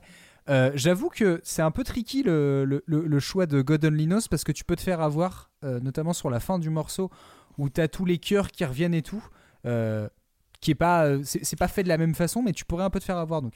C'est assez intéressant de repérer ce truc du mur du son qui a été très fréquent euh, dans les années 60-70. Le quoi. mur du son, c'est exactement ce que tu as dit, mais pas que. Cool. Euh, parce que du coup, en faisant quelques recherches sur le mur du son, notamment pour connaître des morceaux qui ont été enregistrés avec euh, le système de mur du son qui n'était pas euh, fait par Phil Spector, qui était plus compliqué à trouver que ce qu'on peut croire. Euh, Il y a aussi derrière, une fois qu'il y a cet enregistrement, en fait, l'enregistrement déjà mixé est envoyé dans une chambre d'écho où il y a juste euh, plusieurs micros à l'intérieur. Et en fait, ce qu'on entend, voilà, c'est ça. En fait, tu as des énormes enceintes qui vont envoyer la musique. Ouais. Les micros récupèrent et en fait c'est dans une chambre d'écho donc ça crée un écho naturel. En fait c'est réenregistrer un son qui est diffusé. En, En fait, c'est plus d'avoir enregistré, euh, d'avoir doublé. Donc généralement il y avait deux batteurs, genre quatre guitaristes euh, dans la tête de Phil Spector et puis euh, voilà plein de gens, euh, plein d'autres trucs. Et après en fait il, il renvoyait ce son là dans une autre. dans une chambre avec des micros pour récupérer l'écho de- naturel de cette chambre où il y avait personne à ce moment-là. Dans En fait, c'est littéralement, c'est littéralement un mur de son, quoi. Il fait un mur de son qu'il enregistre derrière, quoi, dans une. Exactement. D'où le, d'où le, mot, le nom. Wall of Sound. Et, et bienvenue, c'était pas sorcier.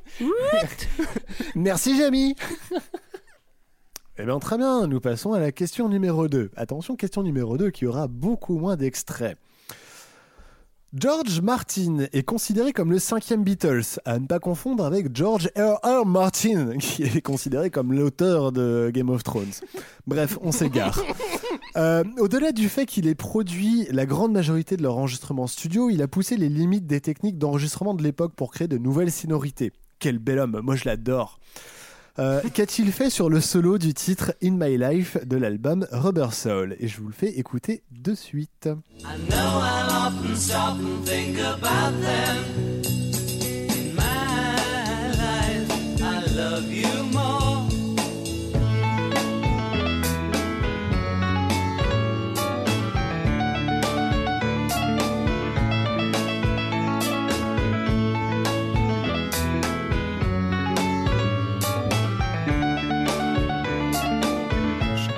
Alors. C'était un solo de Euh, quoi Ah ben, attends, C'est ça, la justement, question. Qu'est-ce qu'il a... Qu'est-ce qu'il a fait sur le solo, justement, ce solo-là? Qu'est-ce que c'est? Alors, ma théorie. Alors, du à, coup- à moins que tu aies des. Non, non, Ah, mais des- attends, mais j'ai j'ai des propositions. Qu'est-ce qu'il est J'ai des propositions. Non, mais oui, je vais pas vous lâcher comme ça dans la Allez, nature. démerde-toi. Allez-y, trouvez Euh, Non, non, euh, j'ai des propositions. Alors, proposition numéro 1. Il a utilisé un piano mécanique actionné par une manivelle qui lit une partition sur un carton perforé, l'ancêtre de la musique assistée par ordinateur, en gros. Proposition numéro 2. Il avait le solo en tête, mais il n'était pas assez doué pour le jouer au piano, alors il a ralenti de moitié la musique pour enregistrer le solo et en accélérer le solo par la suite, ce qui a donné cet esprit euh, Je clavecin. connais un qui l'a fait ça. Ouais, peut-être. 3. Il a fait jouer le solo par un, par un piano et une harpe afin de mélanger le son en post-production. Ah Réponse numéro 4. Il a d'abord fait le solo à l'orgamonde avant de se rendre compte que ça sonnait mal. Et il a fait venir, il a fait venir un joueur de clavecin avec son clavecin en studio pour enregistrer sa partition contre l'avis de la maison de disques des Beatles. Ce qui est quand même super classe. Alors, Moi, je dirais la proposition D. euh, moi aussi, Voilà. je dirais la quatrième parce qu'au son, le premier truc, je me dis, on dirait un clavecin. Eh. Il y avait 1, 2, 3, 4. Les mecs arrivaient à me dire réponse D quand même. Ah, hein. moi j'ai dit. En vrai, j'allais dire 4, mais vu qu'il a dit T, je me suis dit, bon, on va partir sur D, écoute. C'est la réponse D. Ça me paraît. C'est la réponse D. Ça me paraît le plus logique parce que ça sonne comme un clavecin. Mais je t'avoue que j'ai été perdu parce qu'à un moment, je fais. On dirait un truc automatique. Je sais pas, il y a un moment où le. Ah, tu veux dire un piano mécanique Bah, hein c'est pour ça que je suis un peu titillé là-dessus en fait. Je, je- je ne sais. euh, Allez, je vais partir sur. C'était quoi C'est la première celle-là Le piano mécanique Ouais, Mhm. Je vais partir première. sur celle-là pendant que Léo part sur la dernière. Comme ça, ça. D'accord. Eh bien, vous avez tous les deux tort. Ouais C'est dommage. Le piano mécanique existe vraiment. Hein Oui. Euh, ça, c'est vrai. Il a vraiment commencé le solo à l'orgamonde, pour de vrai. Mais, euh, en fait, il avait la mélodie. euh, en fait, il trouvait que ça sonnait pas au piano, donc il a ralenti euh, la musique pour pouvoir jouer le solo à vitesse divisée par deux et ensuite accélérer le solo de piano en laissant ce, nom, ce son un peu pitché qui donne cet esprit clavecin. C'était la réponse numéro Est-ce 2. que tu peux juste me dire, est-ce que tu sais à quel- quand est-ce qu'elle est sortie cette chanson? Elle est sur Revolver, non? Pas... euh, Euh, sur Robert Soul. Donc Robert, Euh, Robert Soul, c'est. 65, 66, un truc comme ça? Ouais, ça doit être ça. Non, parce qu'en fait, quand t'as dit, quand t'as dit justement le coup de, de faire la musique euh, euh, plus ralentie Entre et 62 d'accélérer. et 65, quoi. Ouais, c'est ça. Euh, so- 65. 65. Euh, en fait, ce qui est rigolo, c'est que euh, j'ai pensé instinctivement à Baba O'Reilly des, des Who. Euh, vous connaissez absolument cette chanson, euh, c'est celle qui commence avec le synthé, euh, qui va à fond. Et en fait, ça m'a toujours fait marrer parce que euh, c'est notamment un, morceau qu'ils avaient beaucoup de mal à jouer en live parce qu'en fait, la séquence était déjà préprogrammée. Et en fait, c'est un truc qu'il a joué bah, à un tempo lent, mais en fait, c'est que des. Comment dire euh, ça a ensuite été accéléré et en fait c'est injouable enfin la vitesse où ça va en fait c'est injouable par un être humain donc en fait en live il est toujours obligé de, récupérer cette partie là et du coup c'est pour ça ça m'a fait penser à ça mais euh, ok bah j'aurais pas su franchement ben voilà. Ah oui, mais le but c'est que vous soyez pas. Oui. Sinon, je vous ferai des, des trucs genre faciles. Ah, Badge Badge Vig, il a enregistré quel album en 91 un paquet je sais pas Alors, quel album de Nirvana Badge Vig Il a enregistré en 91 Ah oui, c'est mieux parce que je savais pas qui c'était Badgevig, tu vois. Ah merde. Euh, bah du coup vous êtes quasi- bah, du coup j'ai quasiment presque dévoilé euh, euh, la prochaine question. Voilà. Hein attention ah ouais mais ça c'est ta Oh. faute Ah bah oui, mais non, mais Max Martin est un auteur, compositeur et producteur suédois installé à Los Angeles. En 2015, il explose le record du nombre d'entrées au top 10 avec pas moins de 54 chansons, Putain. passant devant Madonna, 38 chansons, Elvis, 36 chansons, et les Beatles, 34 chansons. Pourtant, contrairement à ces trois-là, vous ne devez pas le connaître. Bah, si. Vous le connaissez si si là pour le coup oui Ah, tu le Ouais, connais ouais. Ok. mais mais pas euh, Léo bah vas-y Léo Léo Comment tu, comment tu dis qu'il s'appelle Max Smart Max Martin. Max Martin. Non, je connais pas. Bref, donc du coup, laquelle de ces trois chansons n'a-t-il pas produit? Vous êtes prêts? Oui Ouais. Et laisse-moi jouer, Allez. Manu, parce que si tu le connais, ça va être. euh, Un peu plus d'enthousiasme. Est-ce que vous êtes prêts? Yeah je serais presque mais après à Allez, c'est la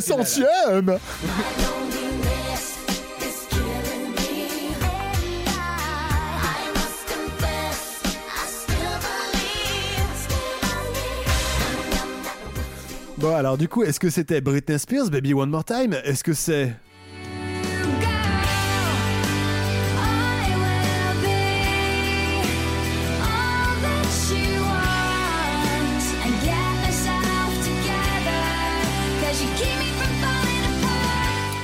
Mais du coup, je pense que j'étais tellement habitué à, ce genre de production euh, durant mon adolescence et vous aussi, je pense que, en fait, je sais pas, y a ça passe. C'est bizarre. Hein. Oui, alors que pour d'autres trucs, je trouve vachement plus euh, critique sur des choses sorties exactement ah bah, à la bah, ah, bah, c'est juste là, clairement, c'est, euh, c'est mon mois de, euh, de 14 ans qui parle. Hein, on est d'accord. Attention, retour studio. Donc, Avril Lavigne à Will Be. C'était pour Léo, celle-là. Ou alors, est-ce que c'est cette chanson?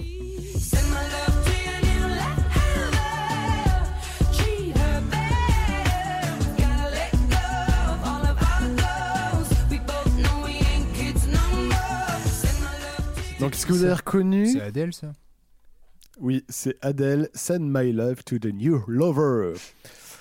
Ou alors, est-ce cette chanson?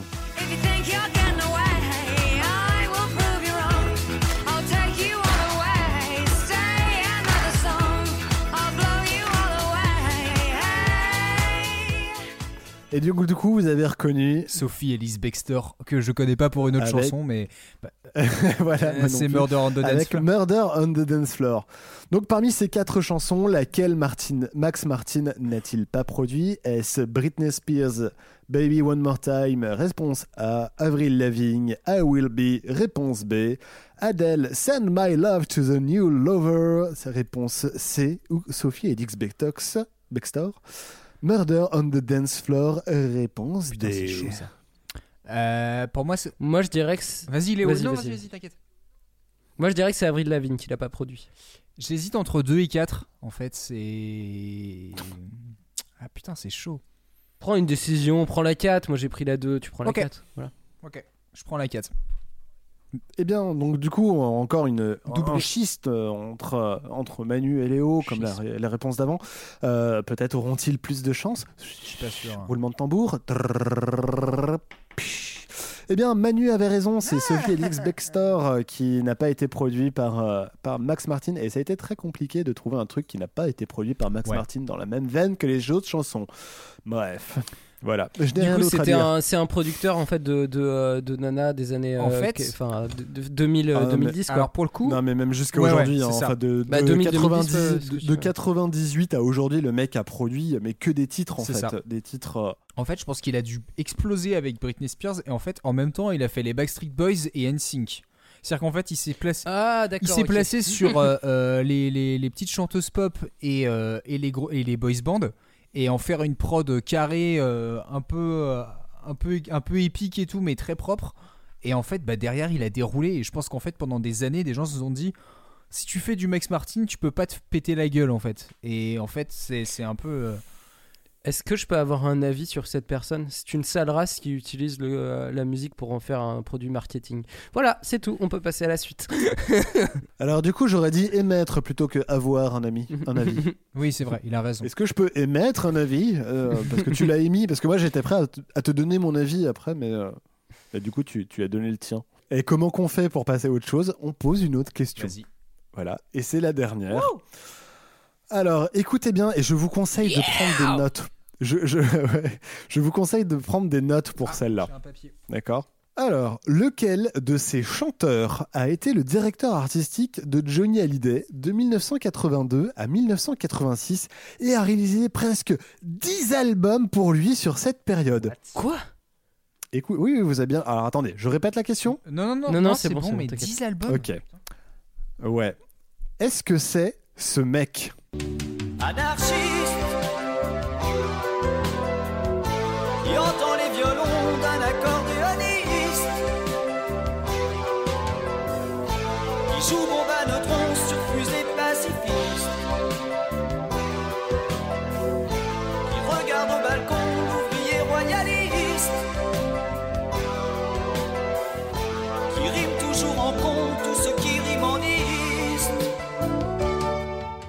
Donc c'est bon Ouais. Est-ce que c'est ce Gus Je me sens comme une bamba triste, comme une Marseillaise en mineur jouée par un flûtiste autodidacte sans tact. Je me sens comme un producteur gros cigare qui lit le score à l'envers et en plus qu'a perdu son chien policier, celui qui lui c'est le premier temps. Donc du coup, réponse C. Est-ce que c'est ce type? J'ai donc senti le grand jeu, j'ai joué l'amoureux,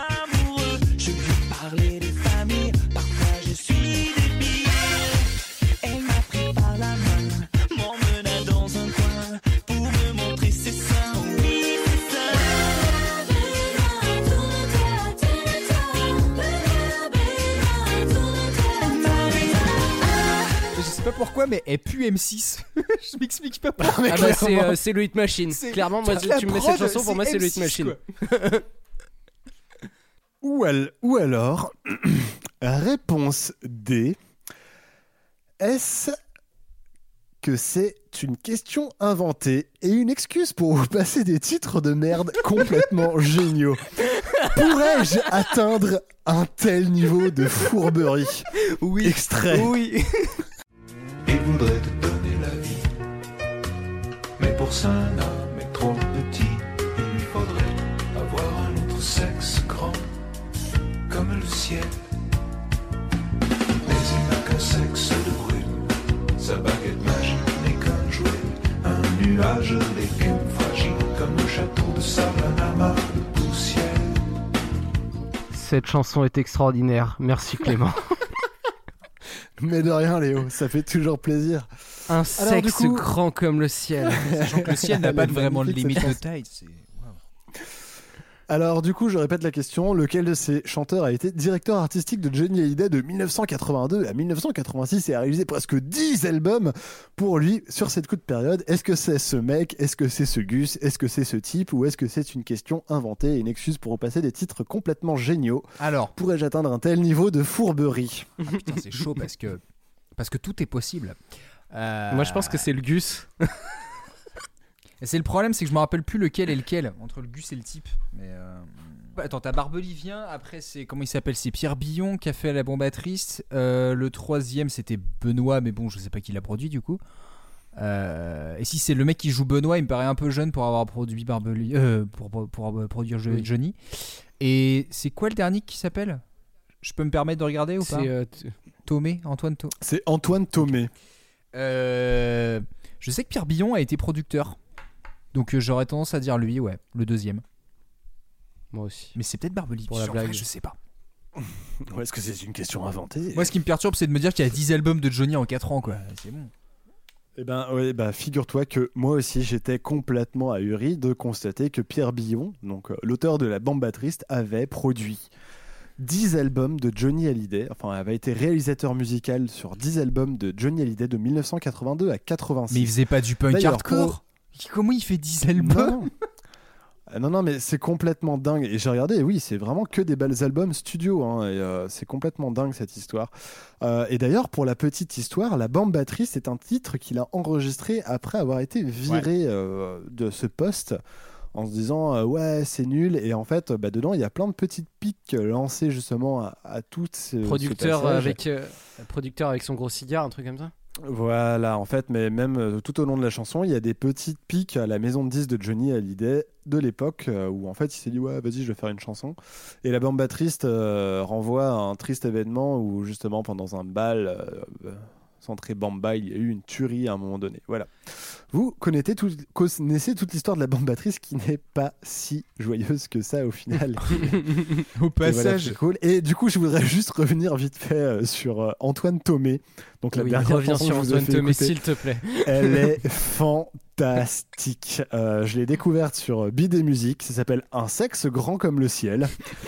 Et honnêtement, apprenez le refrain par cœur. C'est vraiment un conseil de vie. Parce que pour dire à quelqu'un qu'il a une petite bite, il n'y a pas mieux.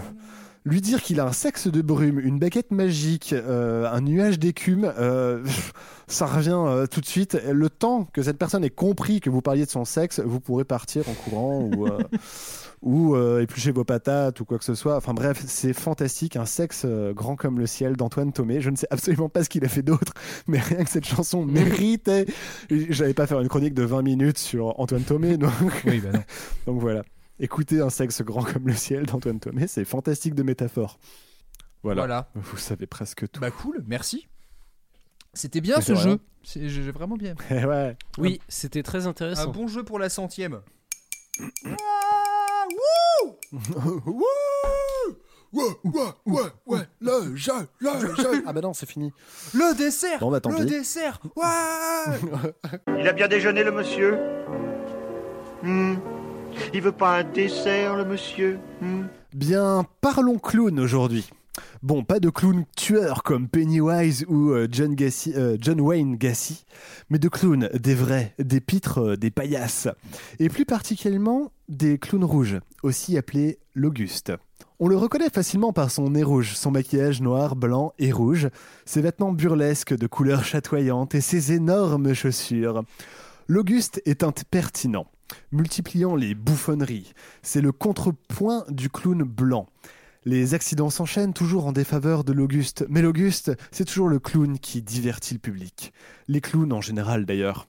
On passe du rire aux larmes, de moments absurdes à de magnifiques moments de poésie.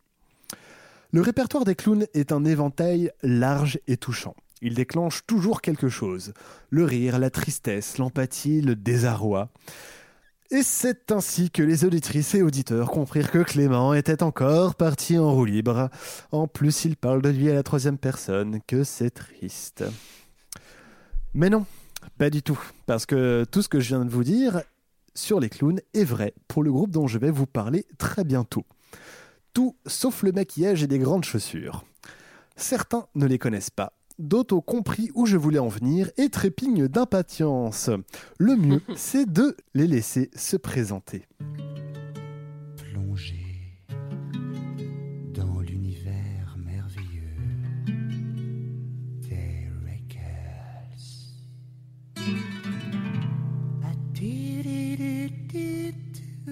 Le petit Jordi a très bien compris qu'à la piscine, pour draguer les copines, faut faire plouf, plouf. La vie parfois fait plouf. Léon jouait du violon, ouais, c'est chouette le violon. Mais c'est pas pratique de jouer sur le Titanic parce que. C'est Zu qui va être content. Alors, euh, dédicace à Zu, Fanny et Pomme. Ouais. Les- J'étais en train de me dire ça. Les Vriggles euh, font une poussée assez impressionnante euh, dans les. euh, Mais ça fait très longtemps que je prévois ce sujet. C'est vrai? Et euh, que du coup, euh, de- et en fait, c'est marrant parce que j'avais prévu ce sujet depuis qu'on avait le truc du. de C'est qui le trompe pas. Et en fait, euh, apparaît ça et arrivé le truc de genre, ah, les Wiggles, tout ça. Et du coup, je me suis dit, ah putain, il va trop bien marcher. Bref.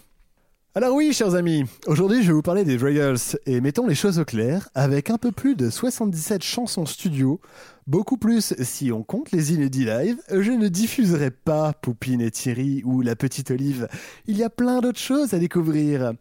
Les Wiggles, tiré du verbe anglais to wriggle, qui signifie se tortiller, gigoter, est un groupe de chansons humoristiques fondé en 1995 de 5 membres. Frédéric Volovitch, dit Fredo, Christophe Gendreau, dit Crou-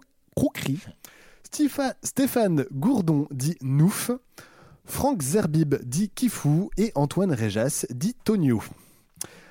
Les cinq, euh, les cinq comparses se rencontrent sur les bancs de l'école de théâtre parisien et écrivent leur premier texte ensemble avec pour seul instrument une guitare sèche. Après plusieurs concerts, ils sortent leur premier album, Justice avec des saucisses. Album qui posera les bases de leur style. Des chansons qui traitent aussi bien de l'actualité que de la vie quotidienne ou la critique de la société. Tout ça sur des musiques épurées avec une ou deux guitares acoustiques, parfois quelques instruments en plus et parfois aussi du beatbox. Mais ce qui les caractérise, c'est le mélange des cinq voix qui s'élèvent à l'unisson ou à l'harmonie pour donner du relief aux histoires qui nous sont contées.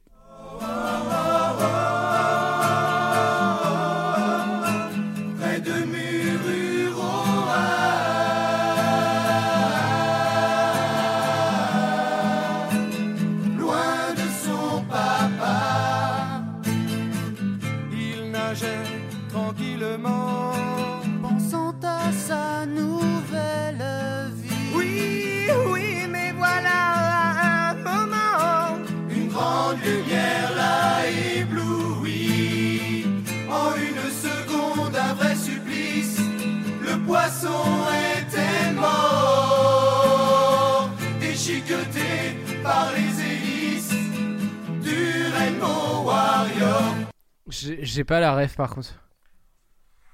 Euh, tu expliques ou j'explique? Oh, vas-y, Manu. Euh, J'ai pas révisé. Mururoa, c'est euh, dans le Pacifique. Euh, concrètement, c'est un endroit où la France a relancé les essais nucléaires quand Chirac a été élu. Ah, c'est ça, ok, oui, bah, je vois. Euh, je Qui a connaissais fait le un tollé, mais, mais vraiment à l'international, quoi. Donc, euh, En concert, ils sont tous vêtus de rouge, changeant à chaque tournée leur costume, mais gardant le rouge comme point de repère. Chaque chanson a droit à sa propre mise en scène. Les personnages s'animent sous les traits des Regals. Chaque chanson prend vie et le spectacle est total. Des sketchs viennent ponctuer le live et introduire les chansons. Et c'est bien beau tout ça. Mais vous allez me dire, hé Clément, c'est qui le trompa? C'est quel Qui trompa? est le qui est le Kaiser Sosé des Regals Eh ben, il est beaucoup plus facile de poser cette question que d'y répondre. Clap. Fab de. Attends, Fab je refais de cette phrase, elle est importante. Fab de Clap. Attends. Clap. Clap de fin. Tout le monde applaudit. Le Pulitzer me tend les bras. Bon, plus sérieusement. Pour sa- Bon, plus sérieusement, pour savoir qui est le trompa, on doit se poser diverses questions. Dans un groupe de musique, qui est le trompa Le leader Est-ce que c'est le chanteur? Bah, Sur le coup, c'est impossible. Ils sont cinq et chantent tous. Bon, alors, est-ce que c'est celui qui est le plus en avant sur scène, communément, appelé le frontman? Euh, L'homme qui affronte le public Eh ben, c'est perdu de nouveau. Mettant en scène chacune de leurs chansons, il n'y a pas vraiment de frontman. Chacun a sa place dans le spectacle et personne n'est mis en avant en particulier. Bordel de fichtre Est-ce que c'est là ou les personnes qui écrivent les chansons? Alors, le premier album, c'est compliqué à dire. J'ai eu beau retourner dans tous les sens l'album et son deux pages qui sert de livret, les auteurs et compositeurs n'y sont pas mentionnés. C'est juste euh, Regals. Mais attendez, je crois qu'on tient quelque chose. Parce que ils ne peuvent pas toujours écrire à 5 avec le même taux de participation. En plus, avec des chansons avec une, voire deux guitares acoustiques, c'est compliqué d'écrire 5 à 5 une musique.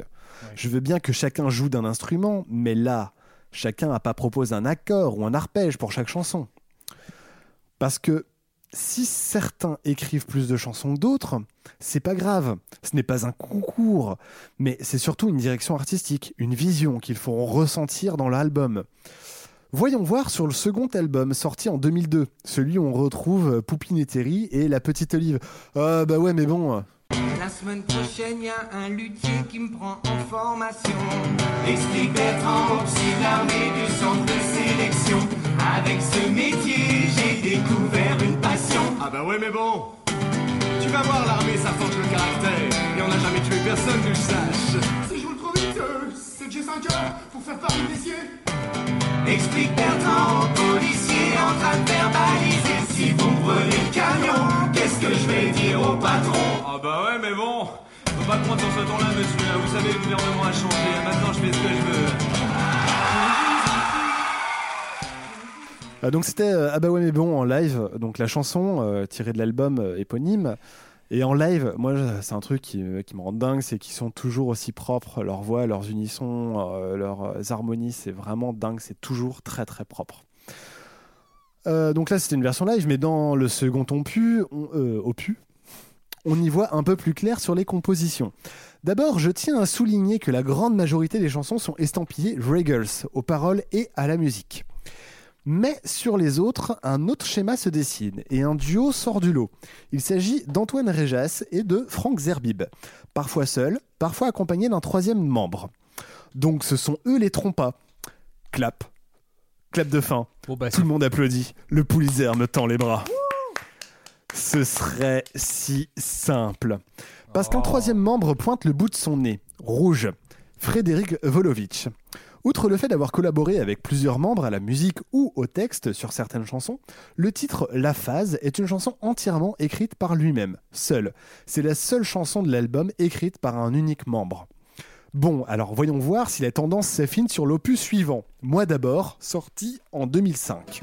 Je dépense donc je suis heureux, si loin des soucis quotidiens, des paquets cadeaux plein les yeux, le rêve importé de ma main. Lorsque j'entends toute la misère dont on me parle dans la télé, je viens faire mon plein de super sous les tubes du supermarché. Ma notion du temps, je la prends en poireautant chez Auchan. Je vends l'itinérant d'un air suppliant sans me faire Je ravi, mon client. Notre ultime sursaut sera beau sous les panneaux du casino. Nous irons sans retard au ciel par milliards pour nous réincarner en code barre. Voilà, c'était ma philosophie d'Every Girls. Bon, alors sur cet album, on constate plusieurs choses. D'abord, il y a moins de chansons estampillées Every Girls aux paroles et à la musique. Beaucoup de textes sont signés par Frank Zerbib, avec bien souvent Frédéric Volovitch à la composition. Ce dernier qui signe beaucoup de chansons seul également. Attention, les autres ne sont pas absents. C'est juste la tendance qui se dégage. J'ai fait des tableaux statistiques, des courbes, tout ça, c'est très compliqué. Je, ne dis pas que les autres ne foutent rien. Je parle uniquement des crédits de chaque chanson et de ce que voit le public une fois l'album publié. Donc, est-ce que c'est Fredo le trompa des Regals Peut-être. Du moins, cette tendance va se poursuivre avec l'album suivant sorti en 2007. Album à la saveur étrange, car les Regals ne sont plus que trois. En effet, Antoine Réjas et Franck Zerbib vont quitter le navire pour faire une carrière de leur côté sous le nom de Duo. Tant pis tant mieux est donc composé à trois voix, neuf mains et toujours plus ou moins une guitare. Neuf mains. Et- Ah oui, ils sont trois. Trois fois. Ah putain. Moi, je juge pas. hein, ok. mais- On est d'accord que c'est six mains, non Et Ratoum. Tant pis, tant mieux. Cela dit, ça rendrait vraiment le truc très original. Si t'avais trois mecs à trois pis. mains. euh. Laisse-moi refaire ma phrase. Eratum, tant pis, tant mieux, est donc composé à trois voix, six mains et toujours plus ou moins une guitare.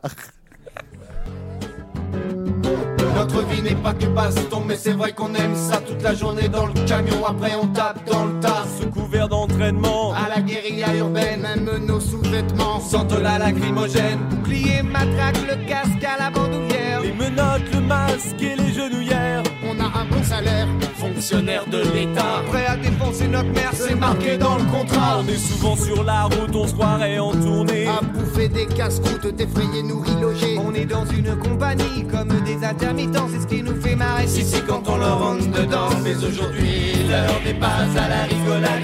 On a tous peur, certains d'entre nous sont malades. On ne veut pas sortir, pourvu que le préfet ne nous fasse pas intervenir. Oh, pitié, s'il vous plaît. Ça serre les fesses, ça stresse. Dans le camion de CRS, ça se confesse quand ça dépresse. Ça se laisse aller à des caresses. On préfère largement les manifs de lycéens. C'est touchant, récréatif de frapper sur des gamins. Les étudiants, c'est rigolo. Surtout les anarchistes, on a des canons à eau pour les. Sur cet album, on retrouve quasiment sur tous les titres la signature de Frédéric Volovitch à la composition musicale, ainsi que plusieurs chansons de lui seul chantées avec ses deux comparses restants. Après cet album et cette tournée, le groupe se sépare, chacun partant se consacrer à ses activités solo. Donc voilà, c'est plié. Fredo et le trompa des Regals. J'aimerais vous dire, clap de fin. Tout le monde applaudit, le Pulitzer me tend les bras. mais, mais ce n'est toujours pas si simple. Puisqu'en 2018, contre toute attente, le groupe se reforme à 5 membres. Cependant, Frédéric Volovitch et Christophe Gendreau sont absents au casting et sont remplacés par Emmanuel Urbanet et Fabien Marais. Sous cette formation, un nouvel album sort en 2019, complètement raide. Ça fait partie de ma vie, c'est gérable. J'en ai pris mon parti, entre nous c'est vivable. À ceux qui me demandent si ça va, oui bien sûr. Ma gueule je la vois pas, mais ça le fait, je vous rassure. Je l'ai de l'intérieur à défaut d'avoir l'œil rieur.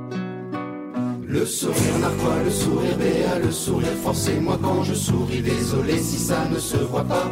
Le sourire complice, le sourire sympa, le sourire gêné, ça ne veut pas dire que je ne suis pas content d'être là. Le sourire gentil, le sourire débile, le sourire de bien moi quand je souris, pardon si ça ne se voit pas beaucoup. Le sourire poli, le sourire tranquille, le sourire niais, ça ne veut pas dire que je ne suis pas content d'être avec vous. Alors du coup, qui est le patron? Est-ce que c'est Franck Zerbib qui écrit une grande partie des nouveaux textes? Est-ce que c'est Emmanuel Urbanet et un petit nouveau qui arrange et compose plusieurs musiques? Est-ce que c'est Stéphane Gourdon qui est le seul membre ayant suivi le groupe depuis sa création? Bordel, ce mystère est à l'opposé d'un café dégueulasse, insoluble. Oh, Oui, Oui, oui, oui. Je valide cette blague. Ouais, moi aussi. Je suis Allez. Léo Martinez et je valide cette blague. Pareil. Donc finalement, c'est qui le trompa des Dragons Putain, j'en sais rien. Et je m'en fous.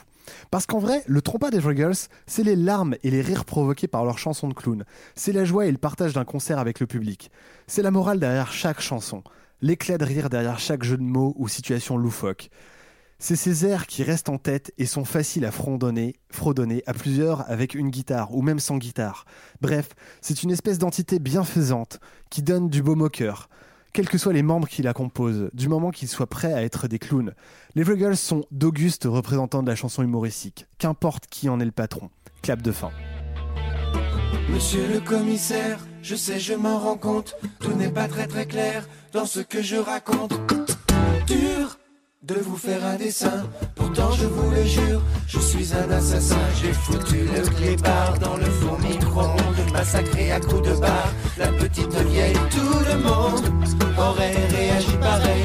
N'importe qui aurait fait la même chose. D'un côté, waf waf, le gogol tard de l'autre, un paquet de rides qui n'assumait pas sa ménopause. Tard, tard, tard, tard, hier soir, j'ai compris que mon problème avait pour cause l'existence oppressive de ces deux individus, la présence agressive. J'ai voulu qu'il me soit rendu justice et avec leur de corps, j'en ai fait des saucisses comme il en reste encore. Si vous voulez goûter, demain je vais goûter à 6 heures aux aurores et tous les deux on pourra se fera justice avec des saucisses comme il en reste encore. Si vous voulez goûter justice avec des saucisses et tous les deux on pourra se fera, on pourra se fera justice avec des saucisses.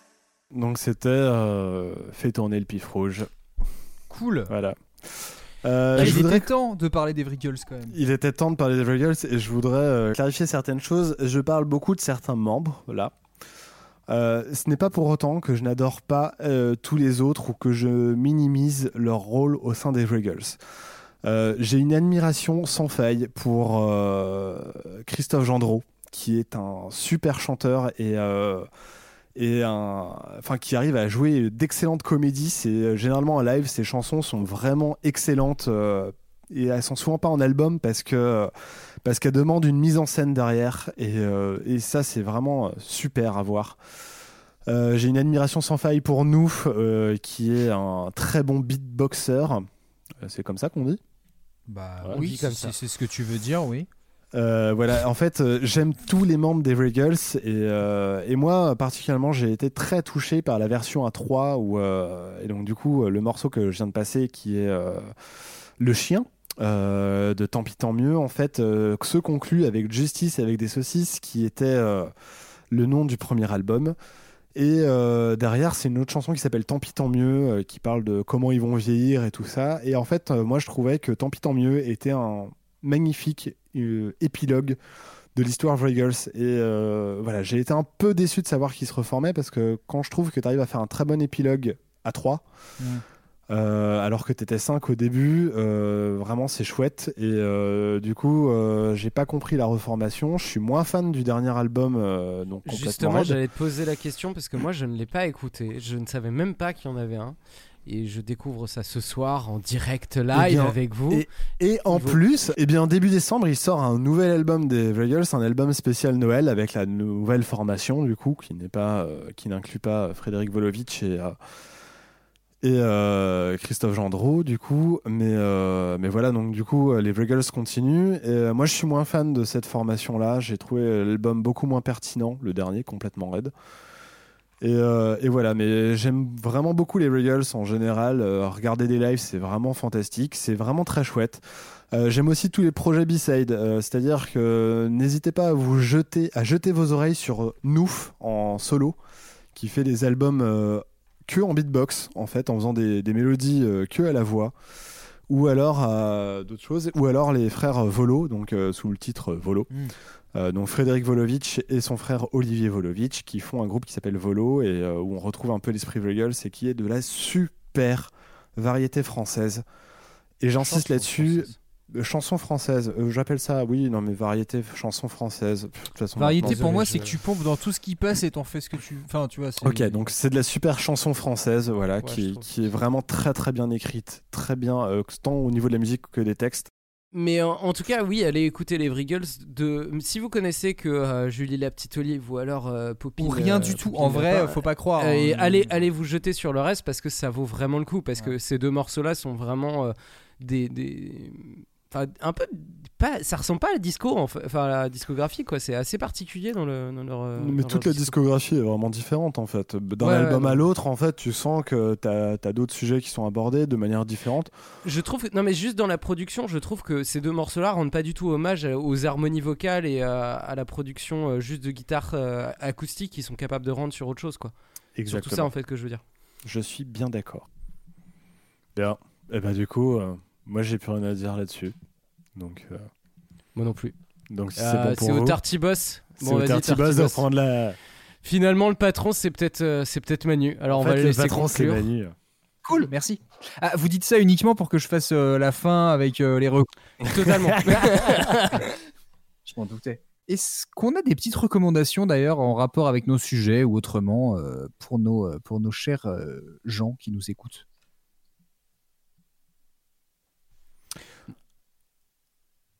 Allez, vas-y Léo. Non non non non non vas-y vas-y vas-y. Alors, euh, du coup, euh, moi, je vous conseille de mater des lives des Regals, déjà. Euh, d'écouter la discographie, il y a plein de choses très très intéressantes. Il y a des lives dispo sur internet, il y a des DVD qui se vendent, tout ça. Ensuite, récemment, j'ai regardé, enfin, j'ai écouté, on va dire, plutôt le hip-hop symphonique qui avait été fait par France 5 ou Arte ou la Maison de la Radio, je sais plus exactement. Euh, c'est dispo sur YouTube euh, aussi, hein, vous tapez hip-hop symphonique, c'est vachement cool. Euh, c'est une manière chouette de découvrir des artistes de hip-hop qu'on n'écouterait pas forcément de base. Moi, enfin, c'est comme ça. Donc euh, voilà, je vous invite à aller réécouter les, les hip-hop symphoniques, c'est vraiment cool. Et puis sinon, euh, qu'est-ce que j'avais dit aussi? Bah, j'en sais rien. Enfin, j'avais un deuxième truc, enfin un troisième. pff. Du coup, écoutez, eh ben si, écoutez, écoutez les, les, les 99 tartines, euh, tartines ta culture qu'il y a eu avant. Allez, ouais, faites ça. Ouais c'est une belle recommandation. Oui, euh, d'ailleurs, on dit merci aux gens. Mais ouais, merci de nous écouter depuis 100 épisodes. C'est vrai ça. Merci. Ou même juste un. Est-ce que est-ce qu'il y a des gens qui, qui nous ont écoutés? Alors depuis le début entre guillemets, hein, mais si jamais il y a des gens qui nous connaissent depuis 3 ans, ça ferait rigoler déjà. Oui est-ce que déjà il y a des gens qui ont tout écouté? Tu vois. Ah oui, c'est vrai. Est-ce qu'il y a des gens Est-ce qu'il y a des gens? Est-ce qu'il y a? Vous- Est-ce que les RG qui nous écoutent ah oui, Big Up RG qui nous écoute en fait. Merci à toutes et à tous du coup d'avoir suivi cette 22e Dark Team. Euh, N'hésitez pas du coup à nous dire si ça vous avait plu.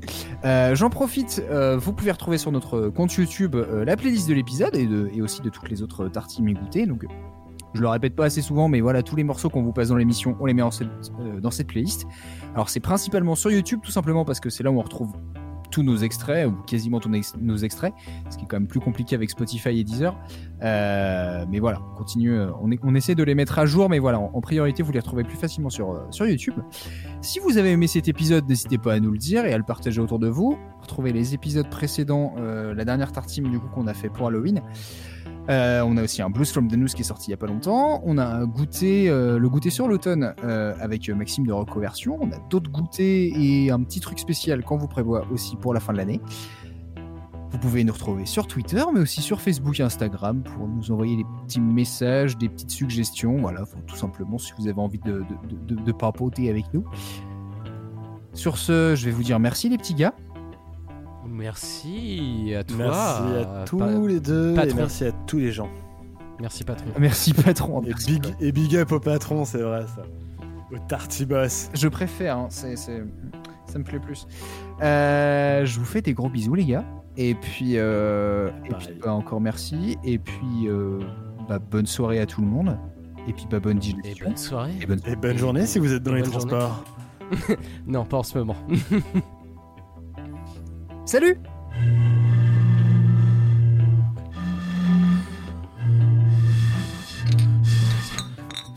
Ouais, centième Ouais